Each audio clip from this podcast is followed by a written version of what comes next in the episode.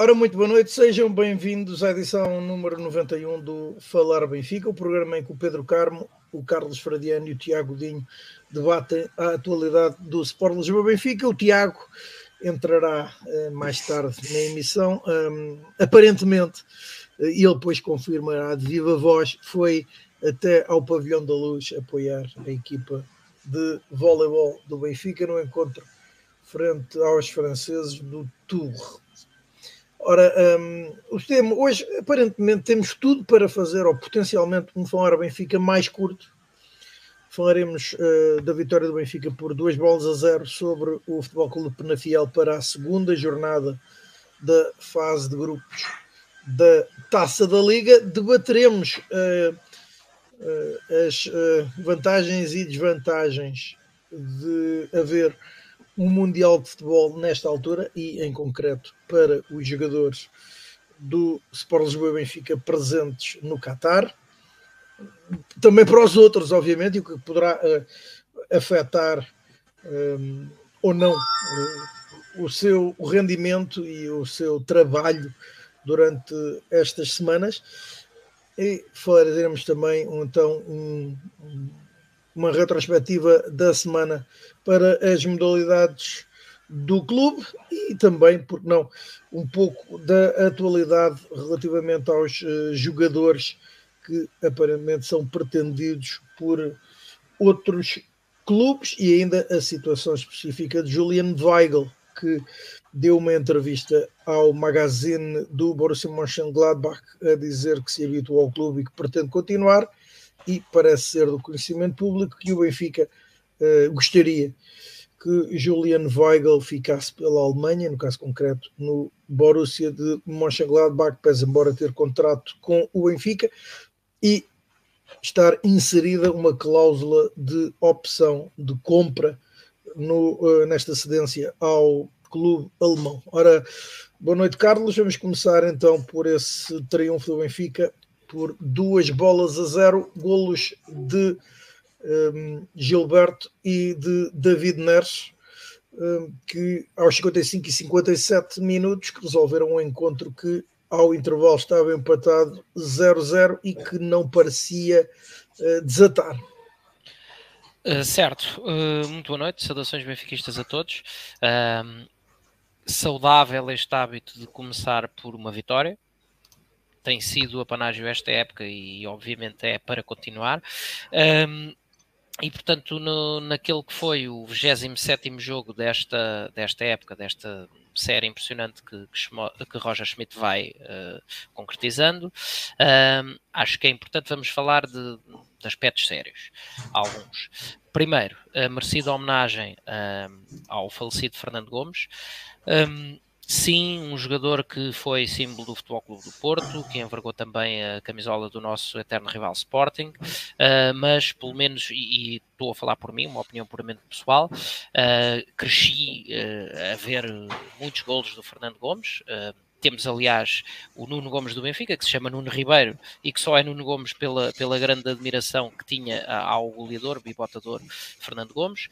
Um cavalheiro um homem a quem, na minha opinião, não se lhe conhece, pelo menos que me recorde, qualquer deselegância com os adversários. Uh, nunca deixou de defender o seu Porto por causa disso, a acérrimo defensor do clube, mas é um pouco daquelas figuras transversais uh, que, na minha, na minha ótica, ficará na, na memória coletiva do desporto, uh, como ficará, sei lá, dando um exemplo aqui das nossas cores, um Pablo Aymar que passou por aqui e nunca, nunca desprestigiou adversário nenhum, nunca deixou quesilhas, nunca deixou nada, e sai, sairá do futebol um, e um dia da vida, sempre com, a, com aquela imagem de, de perfeito cavalheirismo uh, e portanto são o tipo de são o tipo de pessoas que, que eu acho que fazem falta uh, ao futebol porque conseguem uh, sem nunca deixar de defender os seus ser transversais ao fenómeno futebolístico e a todos os clubes. E portanto as minhas sentidas condolências e a homenagem merecida a Fernando Gomes. Um, um, um minuto de silêncio respeitado como deve ser. Uh, começou por haver algumas palmas, há sempre aqueles momentos em que alguém acha que, que os, momentos de, de, que os minutos de silêncio são para fazer barulho, uh, mas felizmente houve quem tivesse o bom senso de mandar calar e o minuto de silêncio foi cumprido com o respeito que o, que o atleta e o ser humano merece. Um, outro fator muito sério, e agora voltando a centrar uh, atenções no universo que mais nos interessa, que é o universo do Benfica, uh, 43.263 pessoas num jogo de Taça da Liga. Recorde absoluto. Uh, aliás, somou tanto como todos os outros jogos desta edição da Taça da Liga uh, juntos, ou melhor, tanto não, somou mais do que todos os outros jogos da, da Taça da Liga juntos, uh, e portanto. Um, nem vale a pena sequer comentar o diferencial quando se viu, por exemplo, que na, na ronda anterior um, em que o Benfica visitou o terreno, o terreno do Estrela da Amadora, salvo seja, a casa, a casa emprestada do Estrela da Amadora, uh, e levou 7 mil pessoas, 8 mil, e todos os outros jogos tinham ficado abaixo de mil, uh, e portanto, um, meter 43 mil uh, pessoas num, num encontro da Taça da Liga diz bem de várias coisas, do, do momento do Benfica, felizmente, momento positivo, da seriedade muito, muito, muito fruto da seriedade com que todos os compromissos têm sido um, encarados e uma marca uh, inegável do que é uh, efetivamente a comunhão que se vive, o compromisso que se vive entre uh, adeptos e, e, equipa e clube, uh, muito obviamente alicerçados naquilo que tem sido este, este trajeto. Sob, sob a orientação de Roger Schmidt. e terceiro e último quiçá o mais importante da noite, aspecto uh, verdadeiramente sério. A forma uh, como o Benfica encarou o jogo. A forma séria como o Benfica encarou o jogo, sem fazer aquelas rotações uh, descabidas que nós nos habituámos a ver pela mão de outros treinadores. Um, um, o Benfica encarou o jogo, lá está, de forma objetiva, séria, com, como Roger Schmidt tinha dito uh, na, na, conferência de imprensa de lançamento, que queria uh, terminar este, este, este ciclo antes da, da, pausa, queria acabar bem, queria acabar a jogar bem, a vencer, um, e portanto uh, iria sempre encarar o desafio com a seriedade a que Roger Schmidt nos habituou. uma dupla de centrais inédita, formada por, por João Vitória e por Morato, uh, um meio campo com Chiquinho outra vez a fazer de Enzo com muitas aspas, como é óbvio, uh, e Draxler uh, a interior esquerdo na, naquele no lugar deixado vago por João Mário. Uh, e Musa a fazer do, o papel de Gonçalo Ramos. O Benfica efetivamente levou o jogo a sério, mas imprimiu pouca dinâmica, quiçá, por um Chiquinho menos uh, e falo no Chiquinho por ser ali na casa das máquinas, no, no meio campo, que, que a coisa se começa a decidir, menos dinâmico do que, do que já ouvimos fazer até esta época. Um, mas um Benfica muito pouco incisivo uh, na, na, primeira parte, tornando o jogo, como, como o Rui disse bem, num, nó difícil de desatar. Uh, alguns olhares individuais, rapidamente. Uh, João Vitor é efetivamente rápido, mas errou na abordagem de muitos lances. Não me, não me convenceu de uhum. todo. Uh, vejo velocidade, mas não vejo ainda, uh, quiçá, uma cultura de, de do que são, do que são as dinâmicas ah, técnico-táticas de, de, futebol europeu. Tudo bem que o jogador chegou uh, agora há pouco tempo, mas para, uh, para, o, para aquilo que foi o custo do jogador, 8, 8 milhões e tal por 90% do passe, um, confesso que uh, já são vários, uh, várias aparições do, do, jogador e ainda não vi nada de, de verdadeiramente relevante. E a, a jogo... mim parece a mim parece mais vezes algo desplicente na abordagem Sim. de alguns lances. E era um pouco aí que eu queria chegar. Num jogo, inclusive, em que o Benfica passa obviamente muito mais tempo uh, uh, em, em, postura atacante. O Benfica terminou a primeira parte com 70 e qualquer coisa por cento de posse de bola. Uh, é absolutamente fundamental ter os centrais subidos, bem como o resto da linha defensiva, e a ter uma participação dinâmica, uma participação ativa no jogo, olha, como tanto víamos fazer antes da lesão por, na, pela parte de Lucas Veríssimo. o que é certo é que não, não contribuiu uh, com relevância nenhuma uh, no, na dinâmica atacante que se pretendia. Uh, defensivamente também abordagens com relativa frequência demasiado displicentes, portanto confesso que ainda não vi nada. Morato Uh, sim, uh, aparentemente não acusou a asneira que fez no, no jogo anterior, com o Estrela Amadora voltou a merecer a, a, a aposta na titularidade e fez um jogo já todo ele muito certinho, foi de longe muitíssimo melhor que, que João Vitor. Uh, no meio campo, como eu dizia, Chiquinho obviamente não é Enzo Fernandes, esteve mais abaixo do que já ouvimos fazer e depois uh, a outra peça do meio campo, uh, Draxler, que eu confesso que assumindo daquilo que acredito ser um pouco a mentalidade alemã do jogador, Uh, e um pouco como vemos no, no, no nosso treinador Roger Schmidt, uh, que entende que tudo é para levar a sério. Um, e, eu quero, e, eu, e, porque eu quero acreditar que, que, que, Draxler também tenha esse tipo de mentalidade, uh, confesso que estou cada vez mais uh, na dúvida entre se é apenas uma questão de não poder, de não conseguir uh, fazer mais do ponto de vista físico, ou se é efetivamente falta de vontade. Certo é que tem, tem pormenores de classe com, com a bola nos pés, por norma o que faz, faz certo, mas sempre a passo, com uma ausência total de dinâmica e parece-me a mim que poderia tentar fazer um pouco mais, eh, porque há momentos muito esporádicos em que, quiçá, o jogador se esquece uh, que, que, que, veio de uma lesão ou coisa parecida e faz uma, duas acelerações uh, ao longo de todo, todo o enorme período de tempo que teve em campo. Certo é que uh, o resto do, do, de todo o período em que jogou, basicamente sempre a passo, e portanto acabou por ser claramente uma unidade a menos. Um, e por fim, Musa, que também fez uma exibição mais aquém daquelas boas últimas exibições que vinha fazendo, que nos, que nos tem levado, inclusive, a começar a arriscar, uh, a alterar um pouco a opinião generalizada que, que, que ao início da época uh, divulgávamos sobre ele. Uh, este, este Musa de, deste jogo, não. Este Musa deste jogo voltou a ser aquele Musa que nos causa tanta desconfiança. E, portanto, o nulo intervalo não, não surpreendia ninguém. O Benfica, como disse, terminou com 70 e qualquer coisa por cento de posse de bola, mas sem fazer nada de extraordinário. Aliás, o primeiro remate é há meia hora ou coisa parecida num livre direto por Grimaldo, longe da, da, baliza, mas é a primeira vez que o Benfica remata a baliza, já depois da meia hora. Um, Roger Schmidt deverá ter feito aquilo que tantas vezes já aqui referimos, que é uh, desta vez uh, temos um treinador que efetivamente tem a capacidade de mexer na equipa, mesmo sem trocar jogadores, de mexer na equipa ao intervalo. Eh, tem sido relativamente frequente nós vemos o Benfica fazer bons arranques de segunda parte, bem melhores do que, do que as partes finais de, da primeira parte, uh, sempre que a exibição uh, e, a, e, a, produção, digamos assim, a produtividade não está a corresponder. Portanto, imagino que a Roger Schmidt deverá ter uh, posto as orelhas a arder a muita gente. O Benfica entrou para a segunda parte com um pouco mais de velocidade, claramente.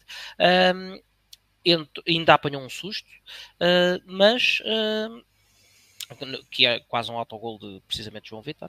Uh, mas num, em dois lances de insistência, aliás, num patamar de insistência que não se viu na primeira parte, uh, que coincidiram com este, com este período uh, inicial de, de, segunda parte, um pouco maior intensidade e velocidade. Uh, o Benfica marca dois golos em dois minutos e, e dois golos que têm quase uh, um, uma característica quase de fotocópia, porque são duas insistências, a primeira por Gilberto, uh, em que após a defesa do guarda-redes e a recarga de Musa, à terceira, Gilberto consegue uh, nova recarga e marca o gol.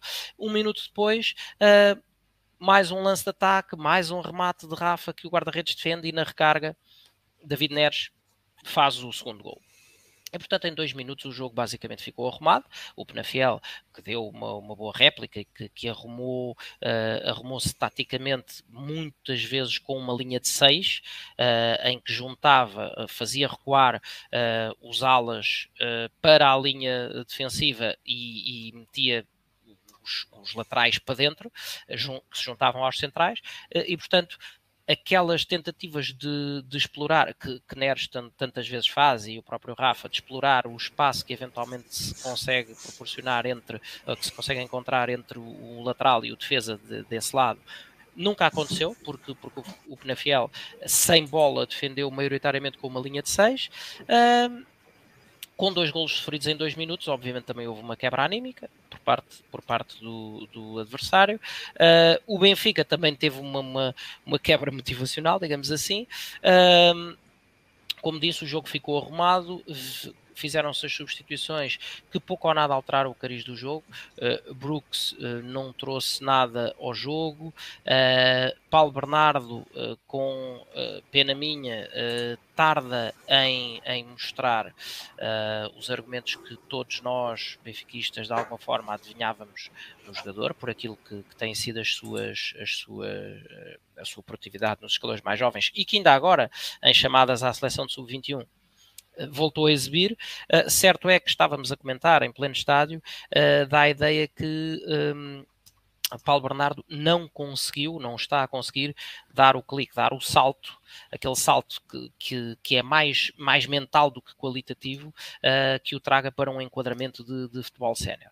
Uh, e, portanto, Henrique Araújo uh, foi mais mexido que Musa, mostrou em pouco tempo que, que efetivamente continua com aquela, com aquela veia de que não precisa eh, de, de muito tempo para mexer um pouco o jogo.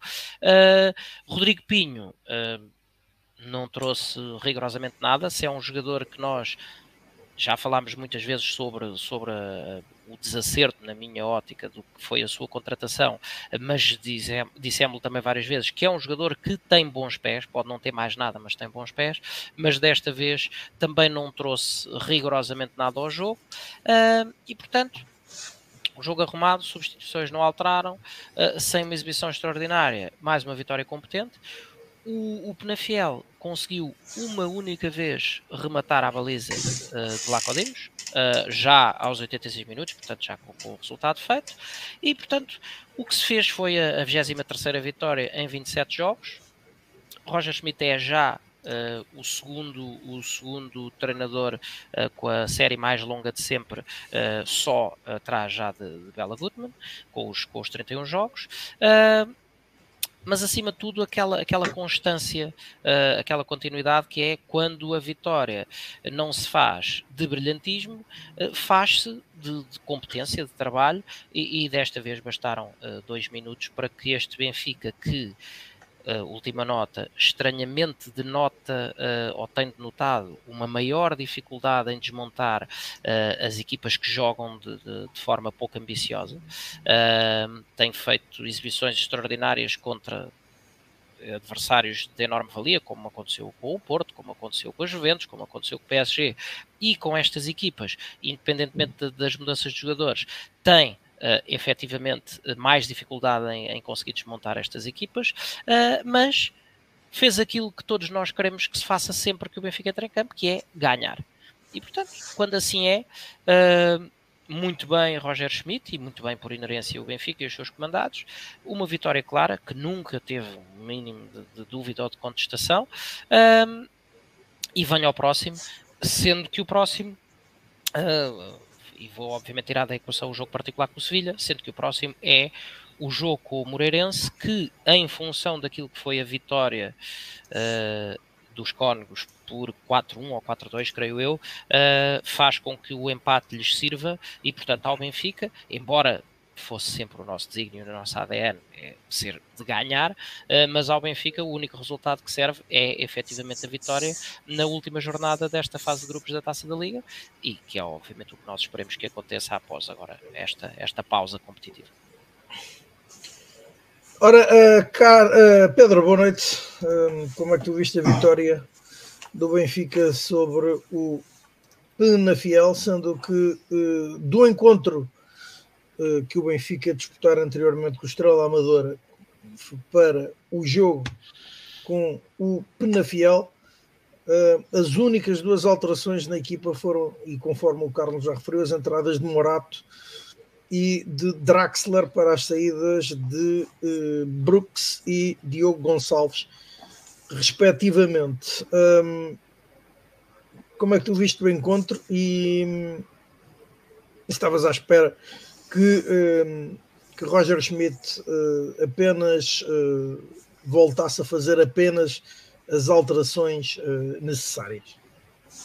Ora, boa noite a todos, saudações benfiquistas. Um, concordo com praticamente tudo o que o Carlos disse nesta sua análise inicial. A minha única, o meu único desacordo será que a questão do Brooks, mas já vamos um já vamos lá mais à frente falar sobre isso.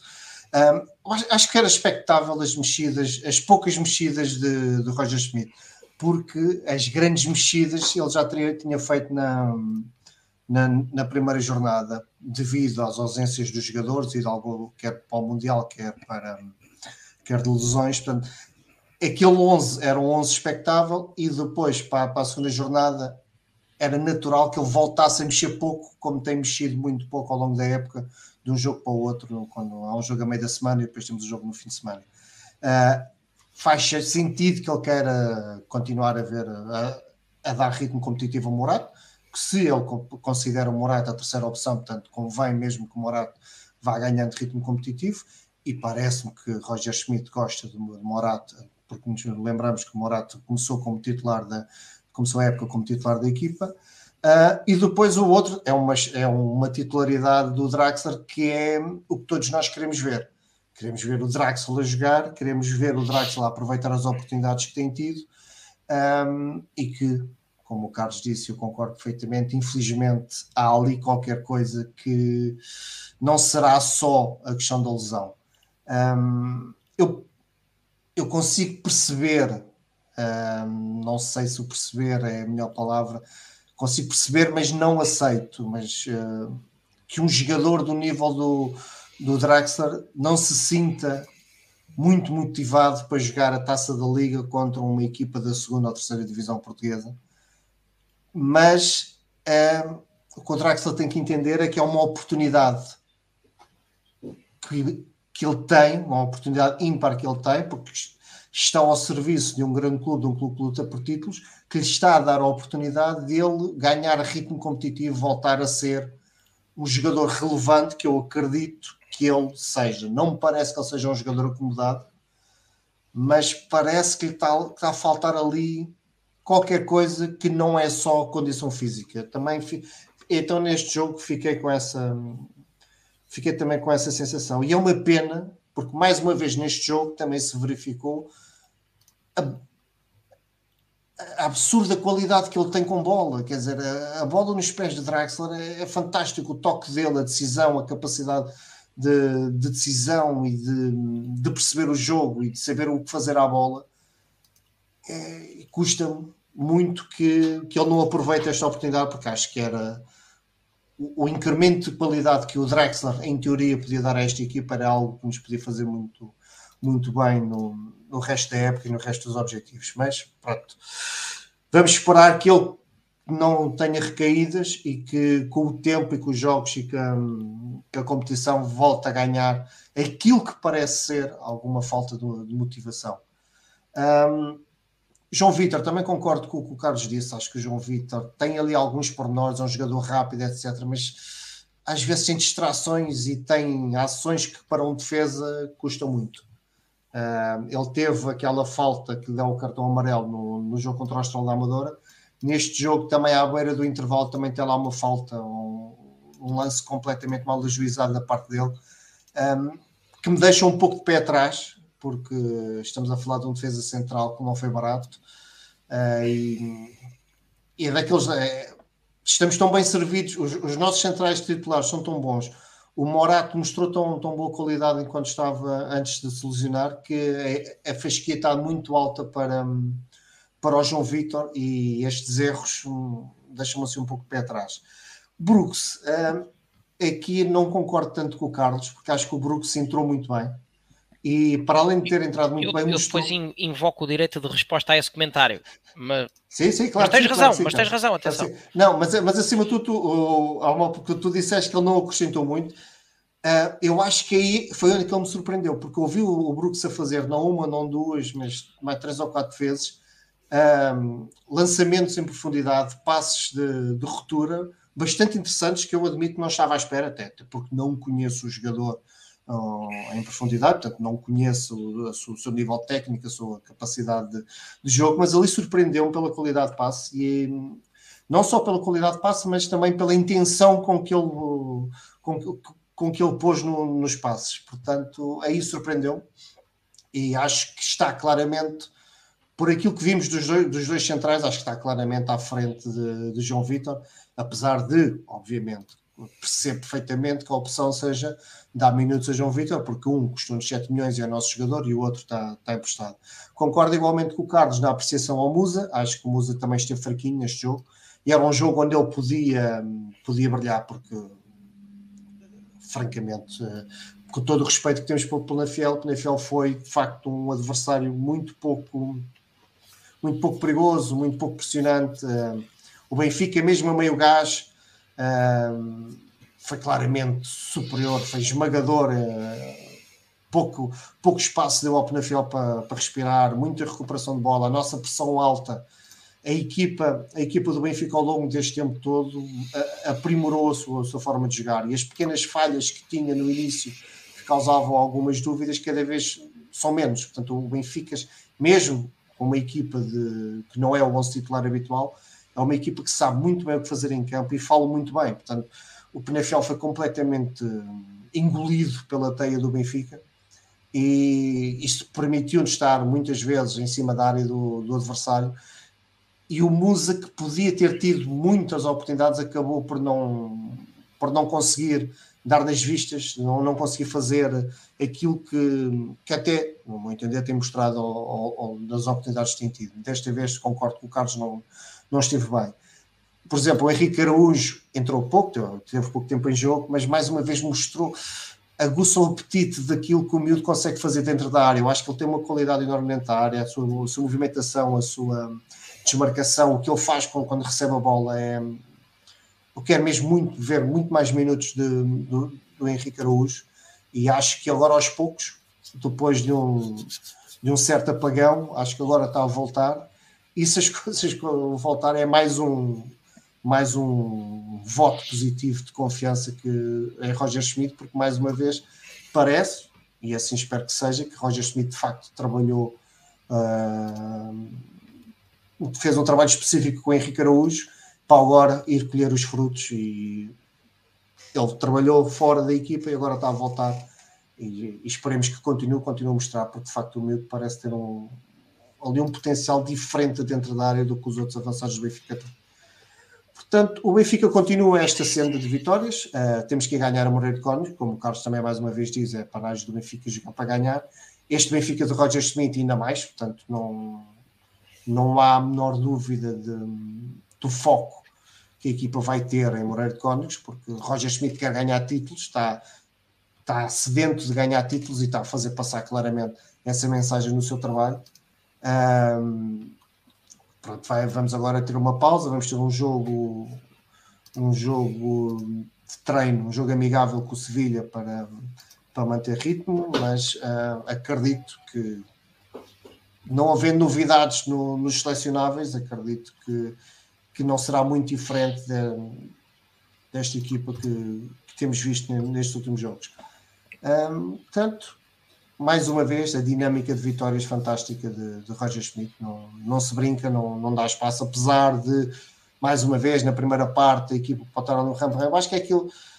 Nós tivemos perante um estilo de jogo e é engraçado porque hum, nós aqui muitas vezes criticamos, e é um facto, no futebol isto acontece muitas vezes, quando a equipa tem uma equipa de, tão superior ao adversário neste tipo de taças, há aquele desleixo, aquele sentimento de que pá, mais cedo ou mais tarde vamos acabar de, por marcar e ganhar o jogo. Mas a verdade é isso que o Benfica de Roger Schmidt nos tem dado. Portanto, essa carência não acredito perfeitamente que esteja nos jogadores, mas também esteve em mim. Por exemplo, eu estava a ver o Benfica, vi o Benfica claramente a um ritmo mais lento na primeira parte, é factual, mas eu senti que o jogo era uma questão de tempo, sentia, senti claramente que era uma questão de tempo. E apesar de, na segunda parte, eh, o Benfica melhorou muito, mas apesar do, do, dos gols serem, ter sido aos repelões, terem sido aquelas jogadas de, de insistência que até parecia que se, que se iam perder, a verdade é que o Benfica na segunda parte também tem, tem um caudal ofensivo mais que suficiente para resolver o jogo, se não fosse desta forma, por, com outros lances, com outros golos, e até um, avolumar mais a vitória. Um, e é isto, é este o Benfica de Roger Schmidt, acho que tem sido, comentei num grupo de amigos a dizer que Roger Schmidt está, estou a ganhar mesmo muito confiança com, com o Roger Schmidt, porque vejo o Benfica muito sólido, vejo o Benfica muito capaz, vejo os jogadores muito focados, um, no que tem que fazer em campo, e obviamente que nem sempre tudo sai bem, nem sempre se joga bem, nem sempre uh, a atitude não, não será a palavra mais correta, porque acho que o, que o Benfica não, não tem tido falta de atitude, bem pelo contrário. Mas hum, este, hum, este sentimento de que, ok, não precisamos de andar a 200, se calhar 150 chega para ganhar o jogo, mas a verdade é que a equipa em campo sabe perfeitamente o que fazer, está claramente focada. Todos os jogadores sabem o, o, qual é a sua missão em campo um, e isso dá, dá um crédito de confiança ao Roger Schmidt. E, e, depois, mais uma vez, ao intervalo a equipa vem muito bem, vem muito melhor. Uh, portanto, não é uma vez, não é duas, não é três, já são muitas vezes que isso acontece. Uh, mesmo em jogos em que na primeira parte o Benfica está bem, a segunda parte ainda está melhor, significa claramente que, que há ali trabalho de balneário, de Roger Schmidt e da sua equipa técnica. Portanto, nesta fase, nesta pausa, uma das grandes, uma das grandes conquistas é, pessoais é de, de facto Roger Schmidt está, está a ganhar a confiança, está estou-me a sentir bastante seguro e bastante confiante na, no treinador que, que, temos ao serviço do Benfica e eu acho que os resultados começam a falar por si. Pedro, um, queria-te colocar aqui eh, no meio também. O, o, bem, o Carlos já deu a sua opinião. Um, mas, mas a tua... ele quer refutar, ah, sim, ah, sim, exato. Brooks. A questão do Brooks, sim, sim, sim. certo. Uh, é por, porque comecei por. Já estava o Pedro a falar e vi um comentário do Tony Calado. Uh, eu, eventualmente, passei um pouco por cima da questão do Brooks. Uh, quando disse as substituições não trouxeram nada de relevante ao jogo, referia-me àquilo que o, que o jogo do Benfica precisava, obviamente que era de melhor, maior e melhor produtividade atacante em face do, do, do, do inclinado do campo, não é? de quão desequilibrado estava o jogo.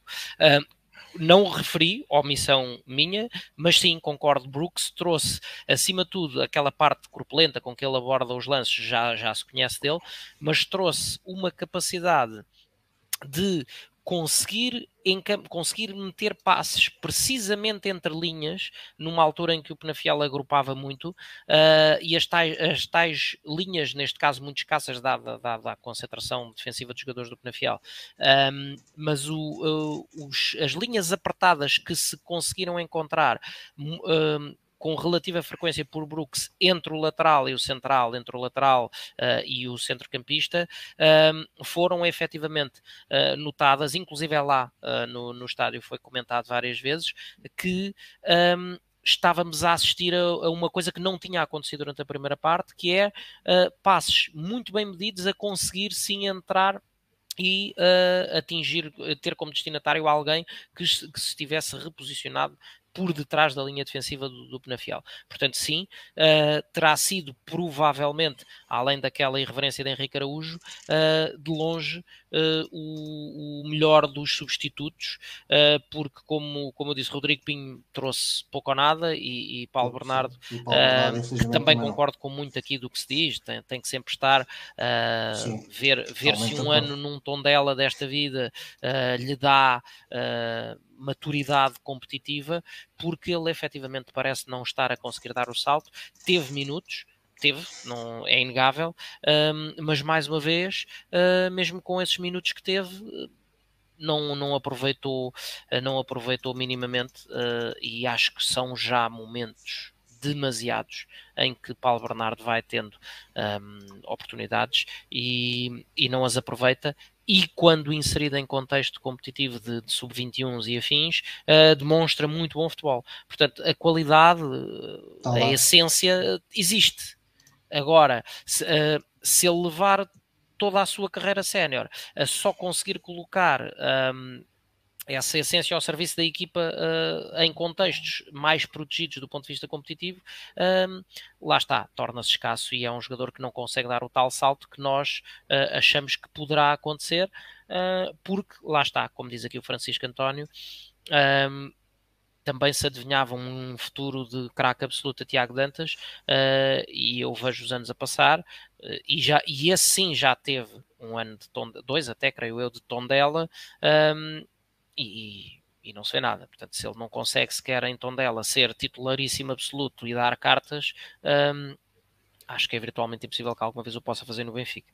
Uh, e, e, Paulo Bernardo precisa de passar por este tirocínio também para, é. para se aferir de, de, que matéria é feito. Ora, uh, ao Pedro, queria perguntar como é que ele via esta questão do precisamente do Paulo Bernardo, uma vez que os comentários. O, o Carlos já falou, e, e também o, o Tony Calado e o Francisco António foram. Um, acho que tiveram opiniões distintas. Sim. O Tony Calado defende o empréstimo a uma equipa no campeonato português. Uh, o, já o Francisco António uh, acredita que ele devia ser antes, ou defende que ele antes devia ser vendido por não acreditar que o evolua, que venha a evoluir ao ponto uh, de ser, que venha a ser um jogador de nível elevado e, portanto, que venha a jogar com pelo menos maior regularidade na equipa do Benfica. Um, e pedia-te a tua opinião também. Eu não, eu não, não sei quantos anos de contrato terá o Paulo, Paulo Bernardo ainda com o Benfica, mas se tenha, tenha, assinou um contrato de longa duração, se ainda tiver uns bons anos de contrato com o Benfica, eu acho que vale a pena uh, tentar o um empréstimo. Tentar o um empréstimo que o um empréstimo à equipa da primeira divisão faça por ele o que faz, por exemplo, o Tiago Gouveia no Estoril, em que está de facto a fazer muito bem, que ele está a conseguir. Parece que está prontíssimo, né? Para voltar. Exatamente, está a conseguir explanar o seu futebol e, portanto, já está a deixar água na boca aos benfiquistas para o regresso um, para a próxima época. O Paulo Bernardo, quando chegou ao Benfica, quando começou a jogar no, na equipa principal do Benfica, eu gostei bastante do, do jogador. Acho que está, está ali. O, o, Bruno Fonseca aqui disse nem todos que saem da formação são craques. Eu não acho que Paulo Bernardo seja um craque, não acho que Paulo Bernardo seja um Renato, não acho que Paulo Bernardo seja. Um super craque, não, mas acho que é um bom jogador e sendo ainda tão, tão jovem, parece-me que tem potencial para ser um jogador do, do Benfica. Uh, mas também é verdade que, com o passar do tempo, uh, foi-se esvaziando de qualidade as suas prestações. Um pormenorzito aqui ali, e outro ali. Percebe-se que sabe tratar bem a bola, percebe-se que a bola uh, não chora com os pés, percebe-se que sabe o que quer fazer com a bola, um, dá-se ao jogo, não, não se esconde, mas as coisas também não, não lhe estão a correr bem. Uh, e portanto ele também traz a, uma cota parte de culpa. Portanto, eu acho que o empréstimo faz sentido, acho que o empréstimo faz todo o sentido para ver se sim ou se não, no, se no empréstimo as coisas não continuarem a não correr bem, se ele continuar a não se ingrar no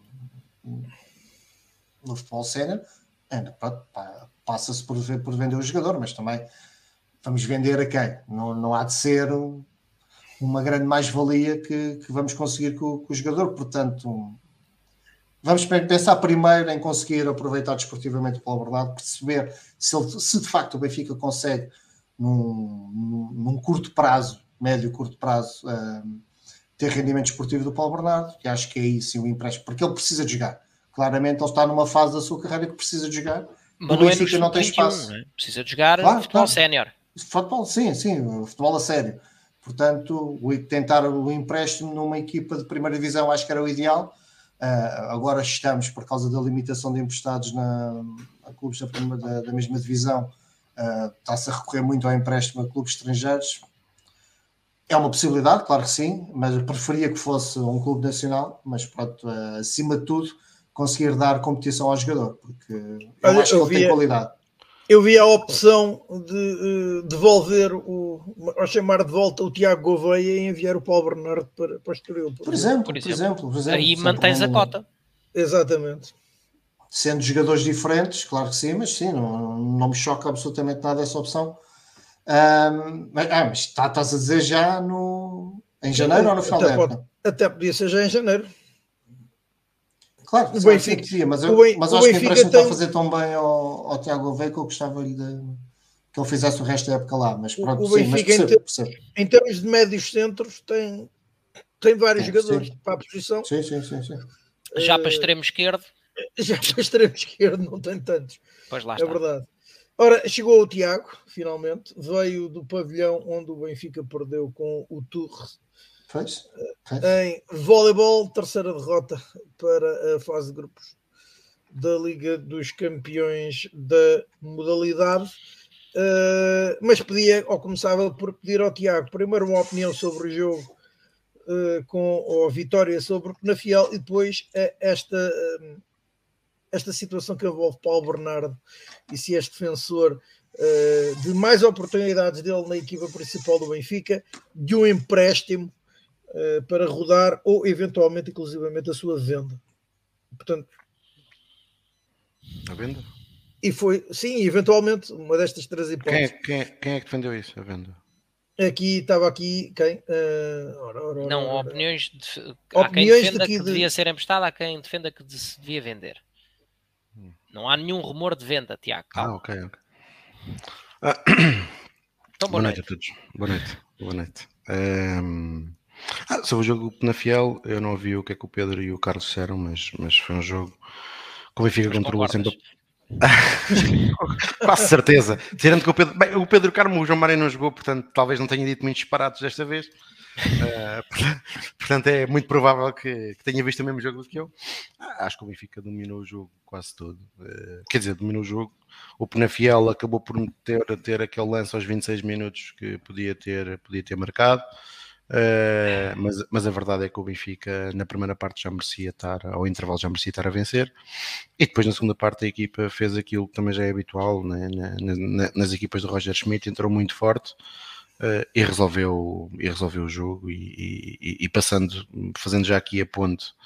Uh, bem, para já, agora, embora seja uma vitória importante, o Benfica foi pena não ter marcado mais golos porque neste momento, e dado, dado o grupo, significa que o Benfica vai, vai ter que jogar a maneira de Cónigos com só um resultado lhe serve, que é, que é vencer, e obviamente que o Benfica tem a obrigação de vencer o Moreirense, mas atenção que o Moreirense de facto é uma boa equipa, praticamente já tem, não, não, quer dizer, não vou dizer que já tem garantida a, a, subida da divisão, mas está muito, muito, muito bem encaminhada, tem, tem demonstrado uma, uma superioridade sobre os adversários muito grandes, por curiosidade, eu até creio que a única derrota que tem, mas tenho que confirmar, mas creio que, que, se não é a única, é das poucas derrotas que tem, é com o Benfica B.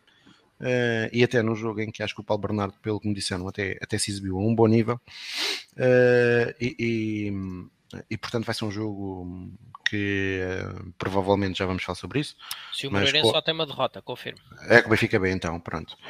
Uh, vai, uh, no Seixal. Uh, portanto, vai ser um jogo, vai ser um jogo muito difícil. E, e o Benfica vai, vamos ver como é que a equipa regressa deste interregno, porque vão ser o jogo foi no dia 21, não é? 21, 22 de novembro, portanto vai ser praticamente um mês sem competir, sai, apesar do Benfica ter um particular agendado para o Algarve, pelo que eu sei, mas creio que é, Sim, creio que é 11. É 11. É 11. É 11. Uh, Regressas a 7 após 10 dias, é jogas isso, a 11 e depois a 18. Ok, ok, pronto. Uh, mas, mas portanto, vai, vai, ser, vai ser importante o Benfica começar bem com o Moreirense, porque depois, logo de seguida, se tudo correr bem, terá o jogo dos quartos de final da, da Final Four na semana imediatamente a seguir.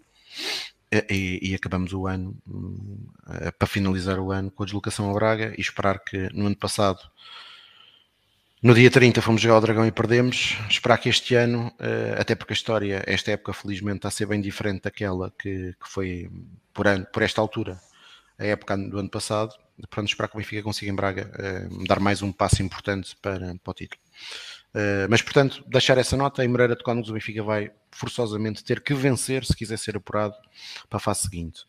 Sobre o Paulo Bernardo, é, é assim, eu como, como gostava de ver atletas do Benfica com muito potencial e que chegam à equipa principal mais tempo, também, por um lado, aqueles que eh, se foi augurado um grande futuro, que quando apareceram na equipa principal num contexto adverso pelo técnico que, que estava no Benfica e, e por aquilo que eram os resultados exibicionais, porque nós temos aqui elogiado muito bem o António Silva, aliás, eu próprio já disse, e, e, e, provavelmente alguns podem considerar que eu estou a exagerar, mas daqueles miúdos todos da formação, nos últimos anos que apareceram no Benfica, em que já se antevia uh, um potencial muito grande, que passaram sempre, na própria formação já estavam várias etapas à frente dos outros, estou a falar de João Félix, Renato Sanches, Gonçalo Guedes, uh, o próprio Ruban Dias, que andaram sempre praticamente a jogar à frente, dos, uh, em escalões até à frente da propriedade deles, para mim António Silva consegue ser o melhor deles todos.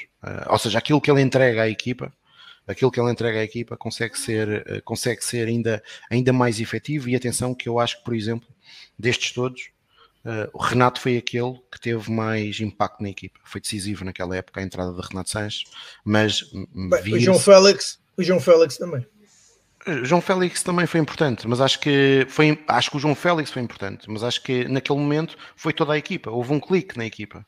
A equipa, a equipa estava, estava eu não vou dizer que estava saturada de, de Rui Vitória, mas existia à volta da, da equipa do Benfica e, e, tinha algum tempo nessa altura já muita pressão. Aliás, eu recordo-me aqui, eu na altura, eh, e há quem, há, há quem, saiba qual é a minha opinião sobre o Rui Vitória, mas há, há, há, dois jogos para mim nessa época que ficam marcados, não é? O primeiro é um jogo que eu por acaso estava com o Pedro Carmo ver o jogo, que eu acho que é, para já é, é, é, o típico, é o típico. Por acaso? É, é o típico quase jogo, sempre é o, é o típico jogo, é o típico jogo, de, é o típico jogo de futebol, que é o Benfica faz uma primeira parte completamente avassaladora, falha um penalti por Sálvio, uh, uh, até falha um penalti por Sálvio e depois chega ao intervalo a perder por 2-0 uh, contra, contra a Bessade e eu, eu assisti a algo inacreditável, que foi uma debandada geral no Jamor, numa equipa que até aí não tinha nenhuma derrota no campeonato e era líder do campeonato. Uh, e portanto, eh, isso, isso dizia bem daquilo que não era, não era a ligação da equipa com, com, com o treinador, com dos adeptos com o treinador. Estava a chover, não estava? Estava bastante. Estava, estava a chover bastante, eu, mas foi eu, eu, saí de lá encharcadinho e também vi o pessoal foi, todo a ir-se embora. Foi uma vergonha, o intervalo foi uma vergonha. O intervalo foi uma não, vergonha. não consigo perceber. Ainda bem, ainda bem que eu nunca serei presidente do Benfica, que eu se pudesse identificava aquela gente toda, tirando aqueles que estavam com miúdos e expulsava-os todos de sócios. Aquilo foi uma vergonha. Uh, para mim é uma vergonha ver, ver aquilo que foi feito a uma equipa que até estava a fazer um jogo de bom nível.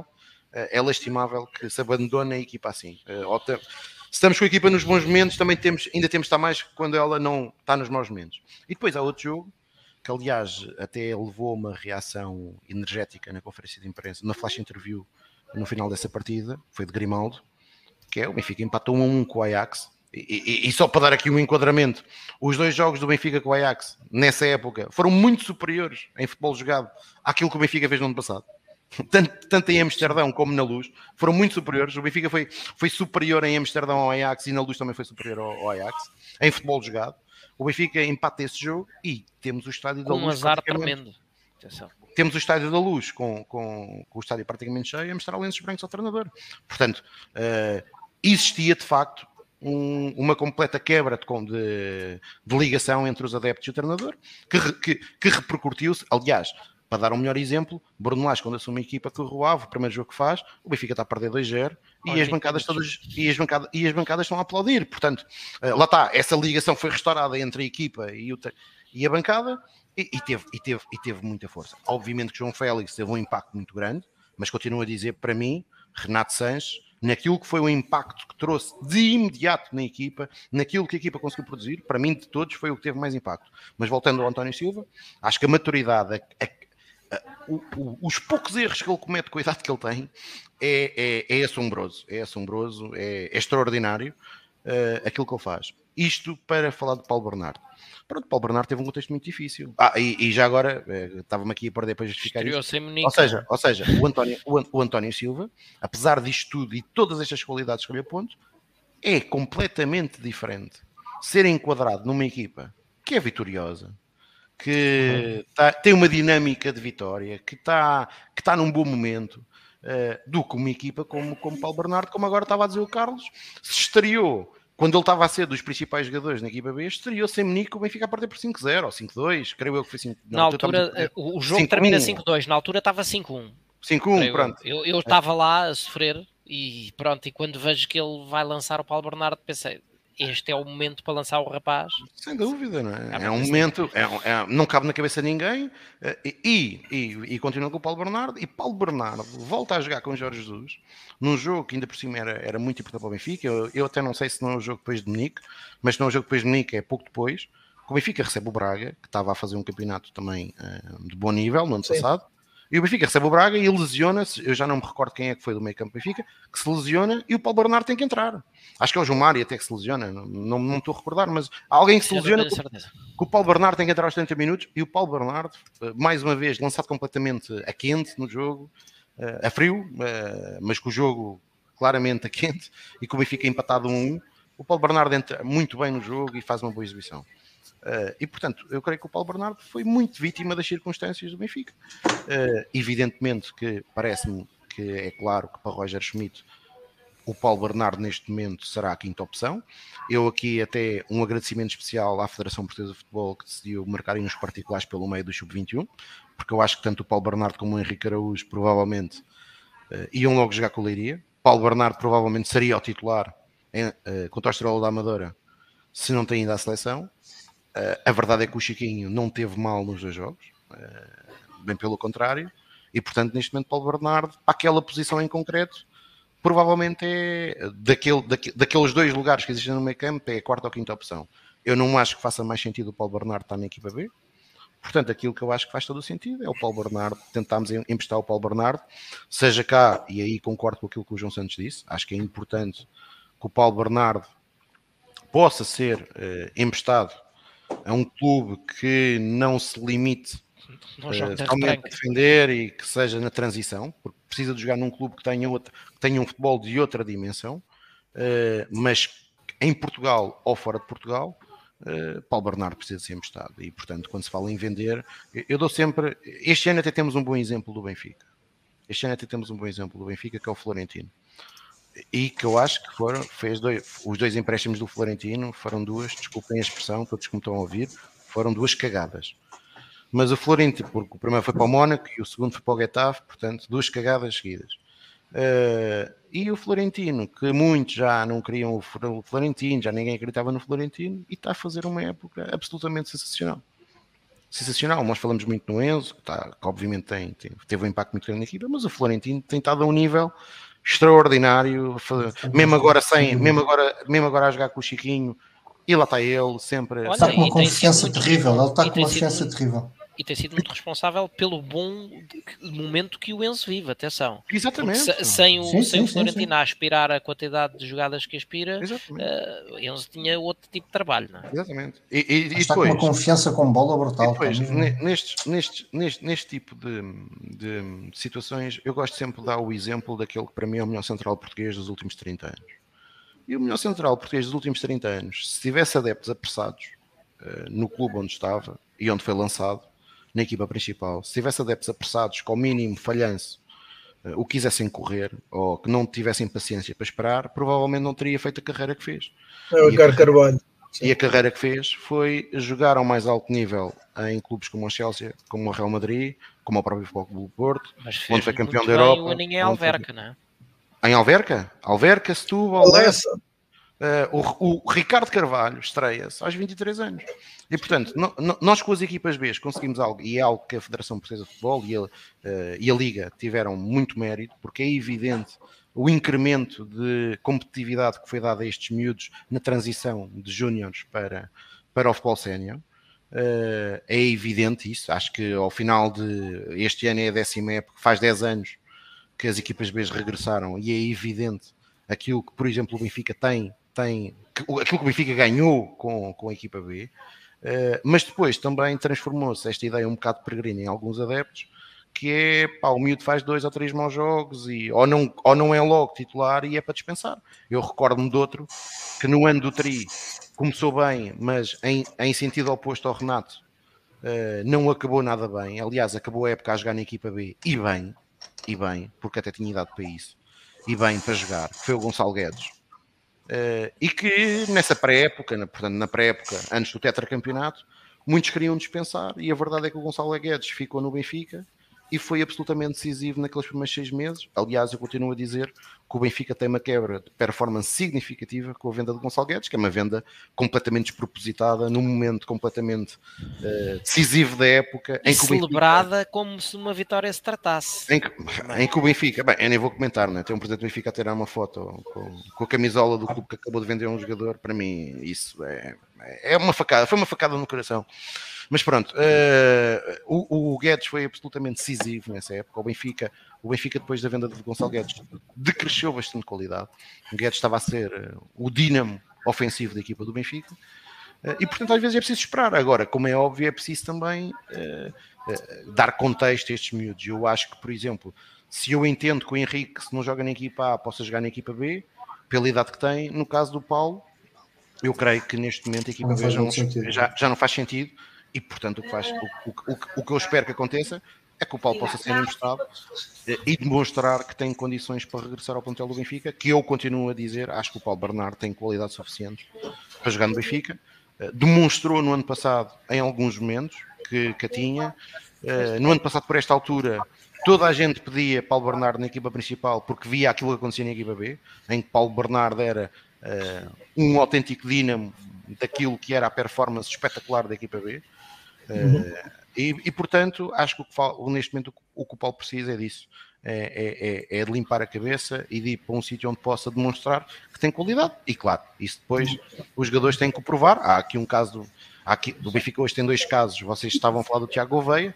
O Benfica tem dois casos de jogadores, principalmente um deles que eh, eu gosto bastante, eh, que é o Tomás Araújo, mas que infelizmente, infelizmente no empréstimo que está a ter no Gil Vicente, não está a conseguir ter as oportunidades que eu esperava que tivesse. Não sei se por culpa do treinador, se por culpa do Tomás. A verdade é que, se calhar, o Benfica, tanto no caso do Tomás como no caso do Rafael Brito, terá que validar com os clubes eh, para os quais os emprestou o que é que se passa para perceber se, se calhar, o melhor é arranjar outra solução para os atletas. Uh, porque de facto eles têm jogado muito pouco e assim fica difícil, fica difícil eles poderem regressar ao Benfica. E aqui uh, concordo com aquilo que disse o Pedro. Eu acho que o caso do Tiago Oveia, uh, o melhor que lhe podia acontecer era continuar no Estoril a jogar. e, a, e, a, e, a, e a dar continuidade à boa época que está a fazer agora para o ano ser uma certeza no plantel da equipa principal.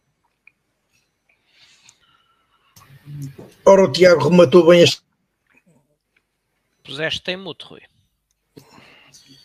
O Tiago rematou bem este tema e eh, passamos então para o tema seguinte, que é eh,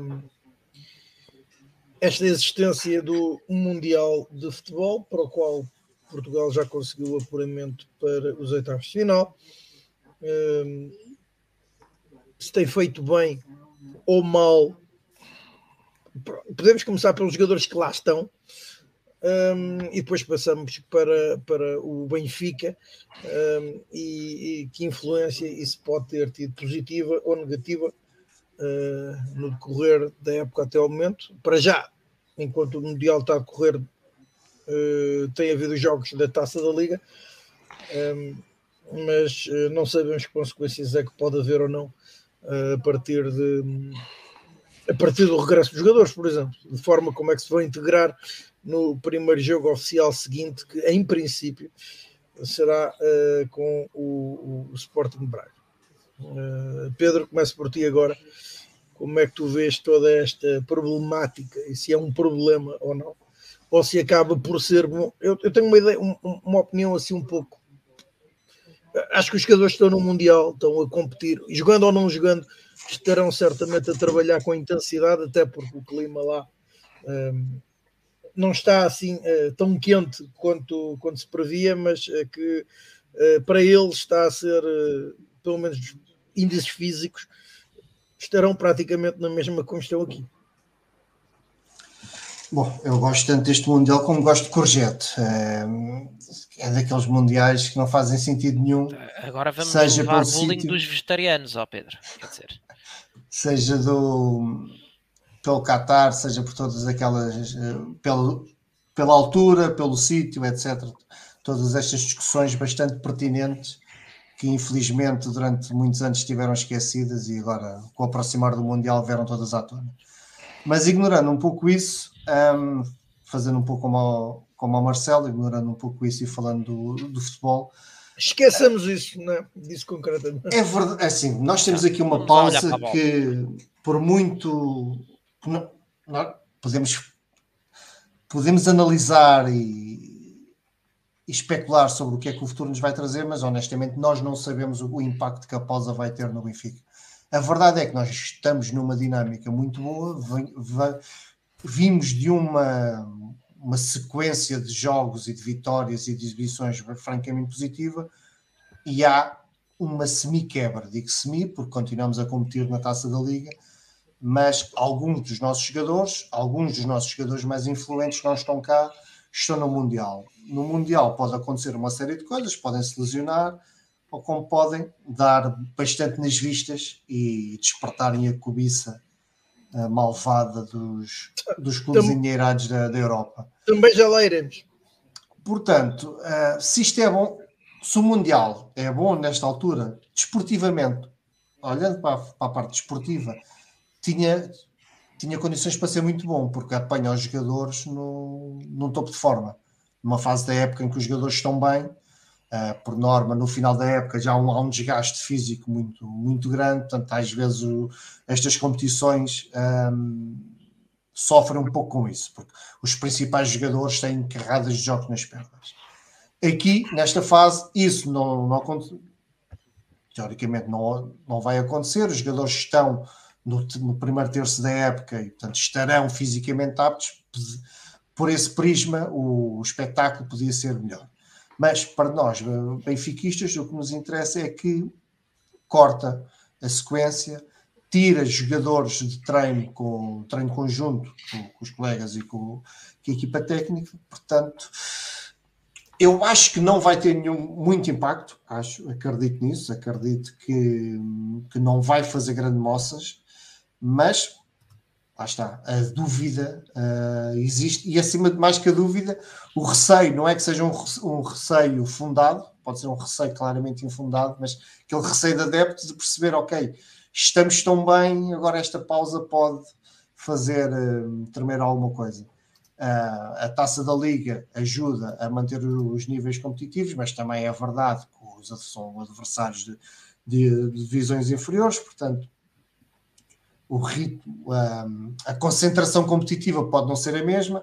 Agora vamos ter a pausa para as férias, que, pronto, aliado ao Mundial, eu acho que é justo, acho que é justo, uh, e quem sou eu, não tenho conhecimentos para tal, para aferir da, do impacto físico que isto terá nos jogadores.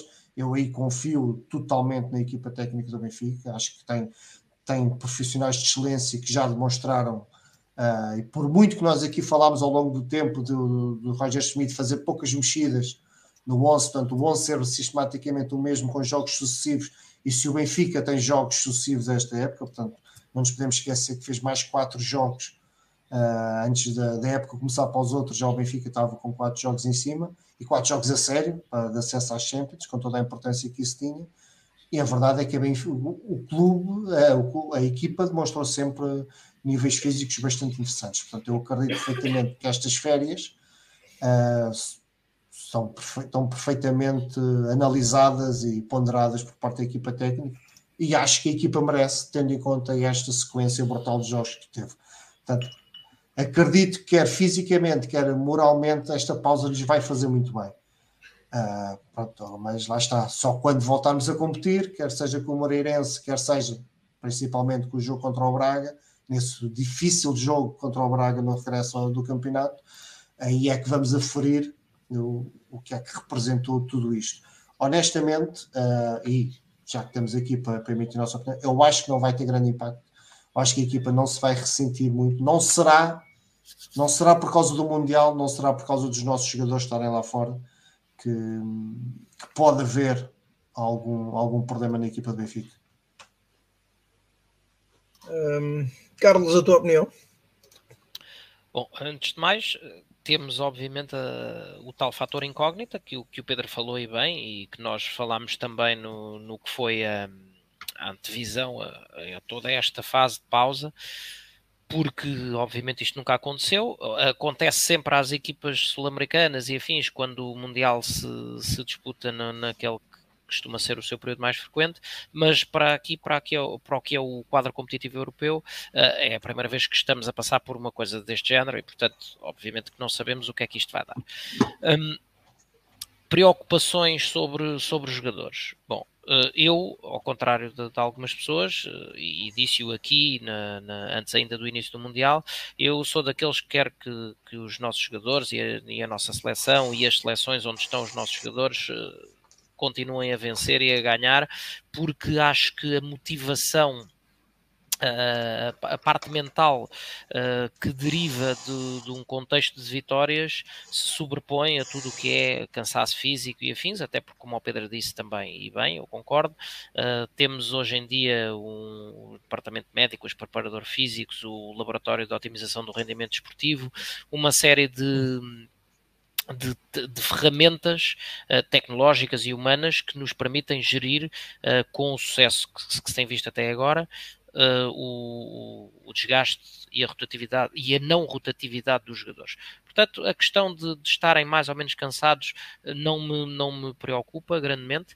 Aliás, os dois únicos clubes invictos na Europa, que são o Benfica e o PSG, Uh, o Benfica tem 27 jogos, o, o PSG tem 22, portanto, uh, temos efetivamente uh, um, sido sujeitos a um desgaste do ponto de vista físico muito grande e isso não se tem, não tem trazido marcas à equipa, a equipa continua a carburar, mesmo mudando aqui e ali alguns intérpretes ao mesmo nível.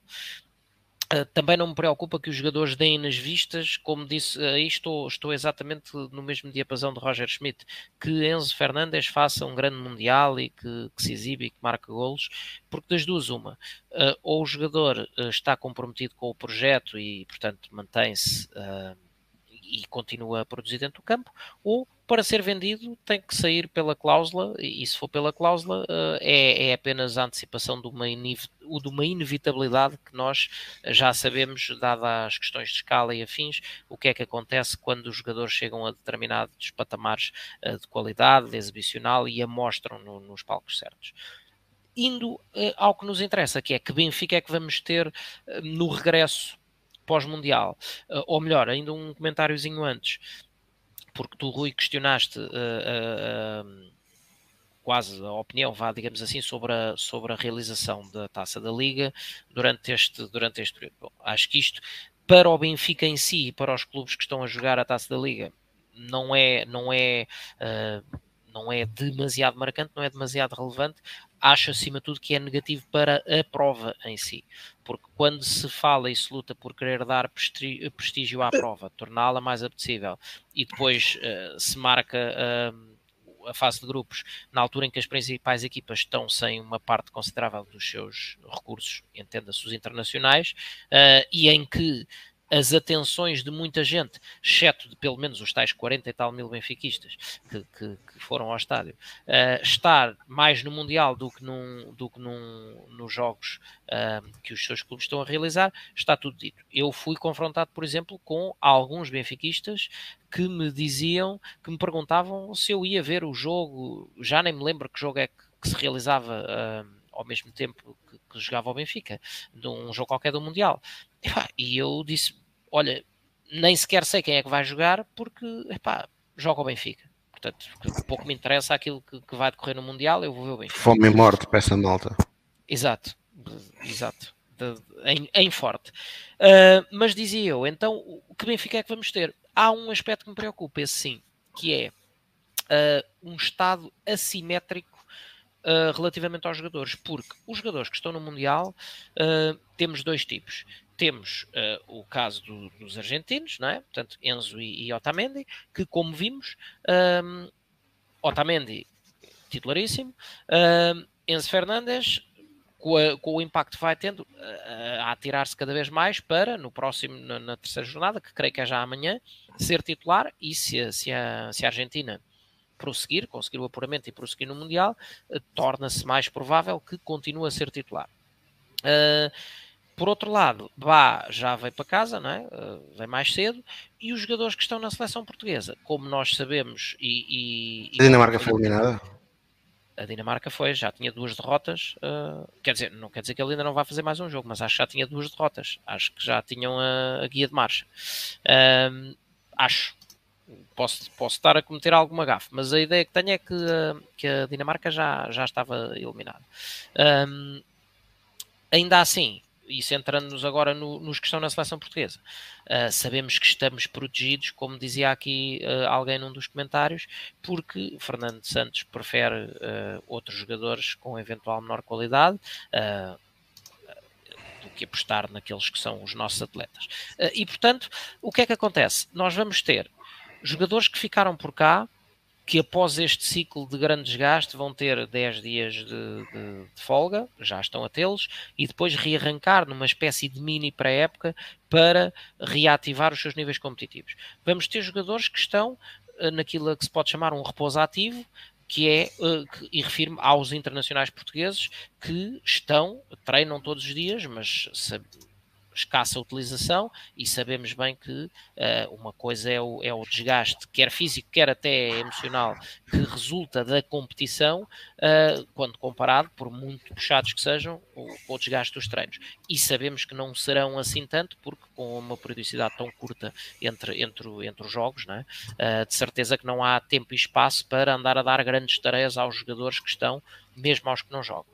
Um, e, e, jogadores que eventualmente, eh, cujas seleções sejam uh, eliminadas mais cedo, um, que regressam mais cedo e que depois um, provavelmente serão integrados nesse microciclo de, de, de mini, de mini pré-época para recuperar os jogadores.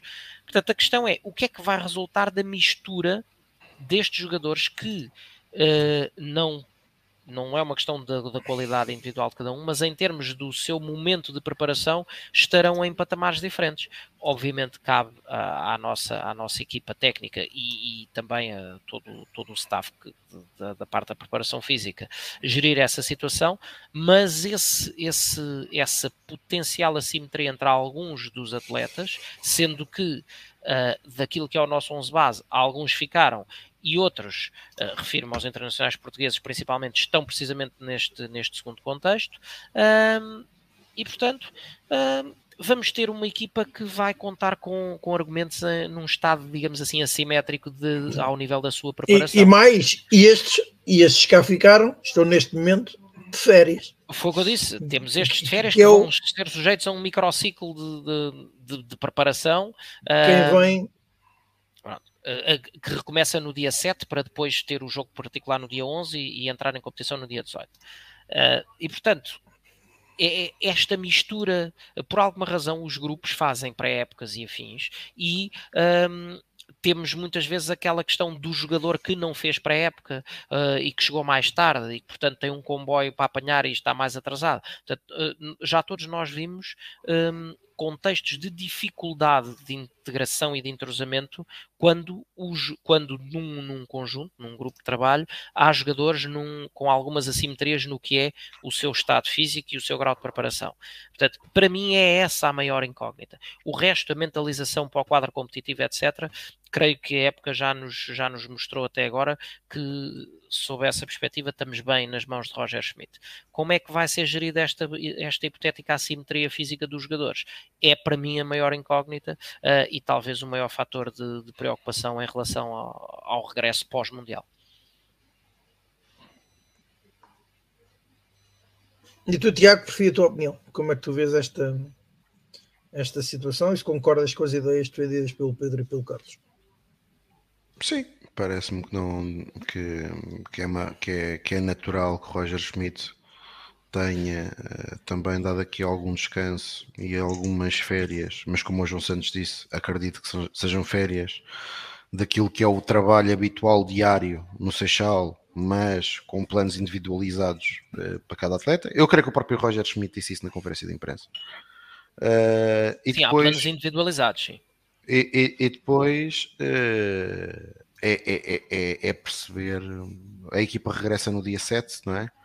É, perceber quem é que regressa, o que é que Roger Schmidt, uh, qual será a sua, a sua decisão relativamente aos jogadores que vêm do Mundial, se lhes dará alguns dias de descanso ou se entram logo uh, no, no dia a dia. Uh, e eu estou a dizer isto porque até dia 30 eh, eu não sei quando será a final do Mundial, hum, mas acredito que a final 28, do Mundial. 28, acho eu. A final do Mundial é 28? Eh, eh, o Mundial decorre todo em menos de um mês. Em menos de um mês. É, é uma coisa brutalmente compactada. Mas não é antes, é porque o Benfica joga dia 30, quer dizer, se o Enzo chega à final e o António Começou Silva... Começou a 18, não foi? Então acho que é de 18 a 17 ou coisa parecida. Pronto, okay. era, é, sei que era menos do mês, mas confirmo Acho que acaba a 20, acho que acaba a 20, uma coisa assim. Pronto, prova provavelmente com estes timing. Ah, eu, a Associação do Bem está a dizer é dia 18, é dia 18. É Pronto, 18, então é afinal, isso. pronto. Era de 19 a 18, era uma coisa assim. Pronto, portanto é, é esperar, é esperar que, que, que os atletas perceber o que é que ele vai fazer, mas eu creio que, não, que ele não terá outra, outra grande hipótese de, de lhes dizer eles, para eles uh, ligarem a Playstation e verem umas férias virtuais via Playstation, porque há muito para ganhar no Benfica e portanto, e portanto tem que regressar, uh, não há outra hipótese, mas sim, acho que não.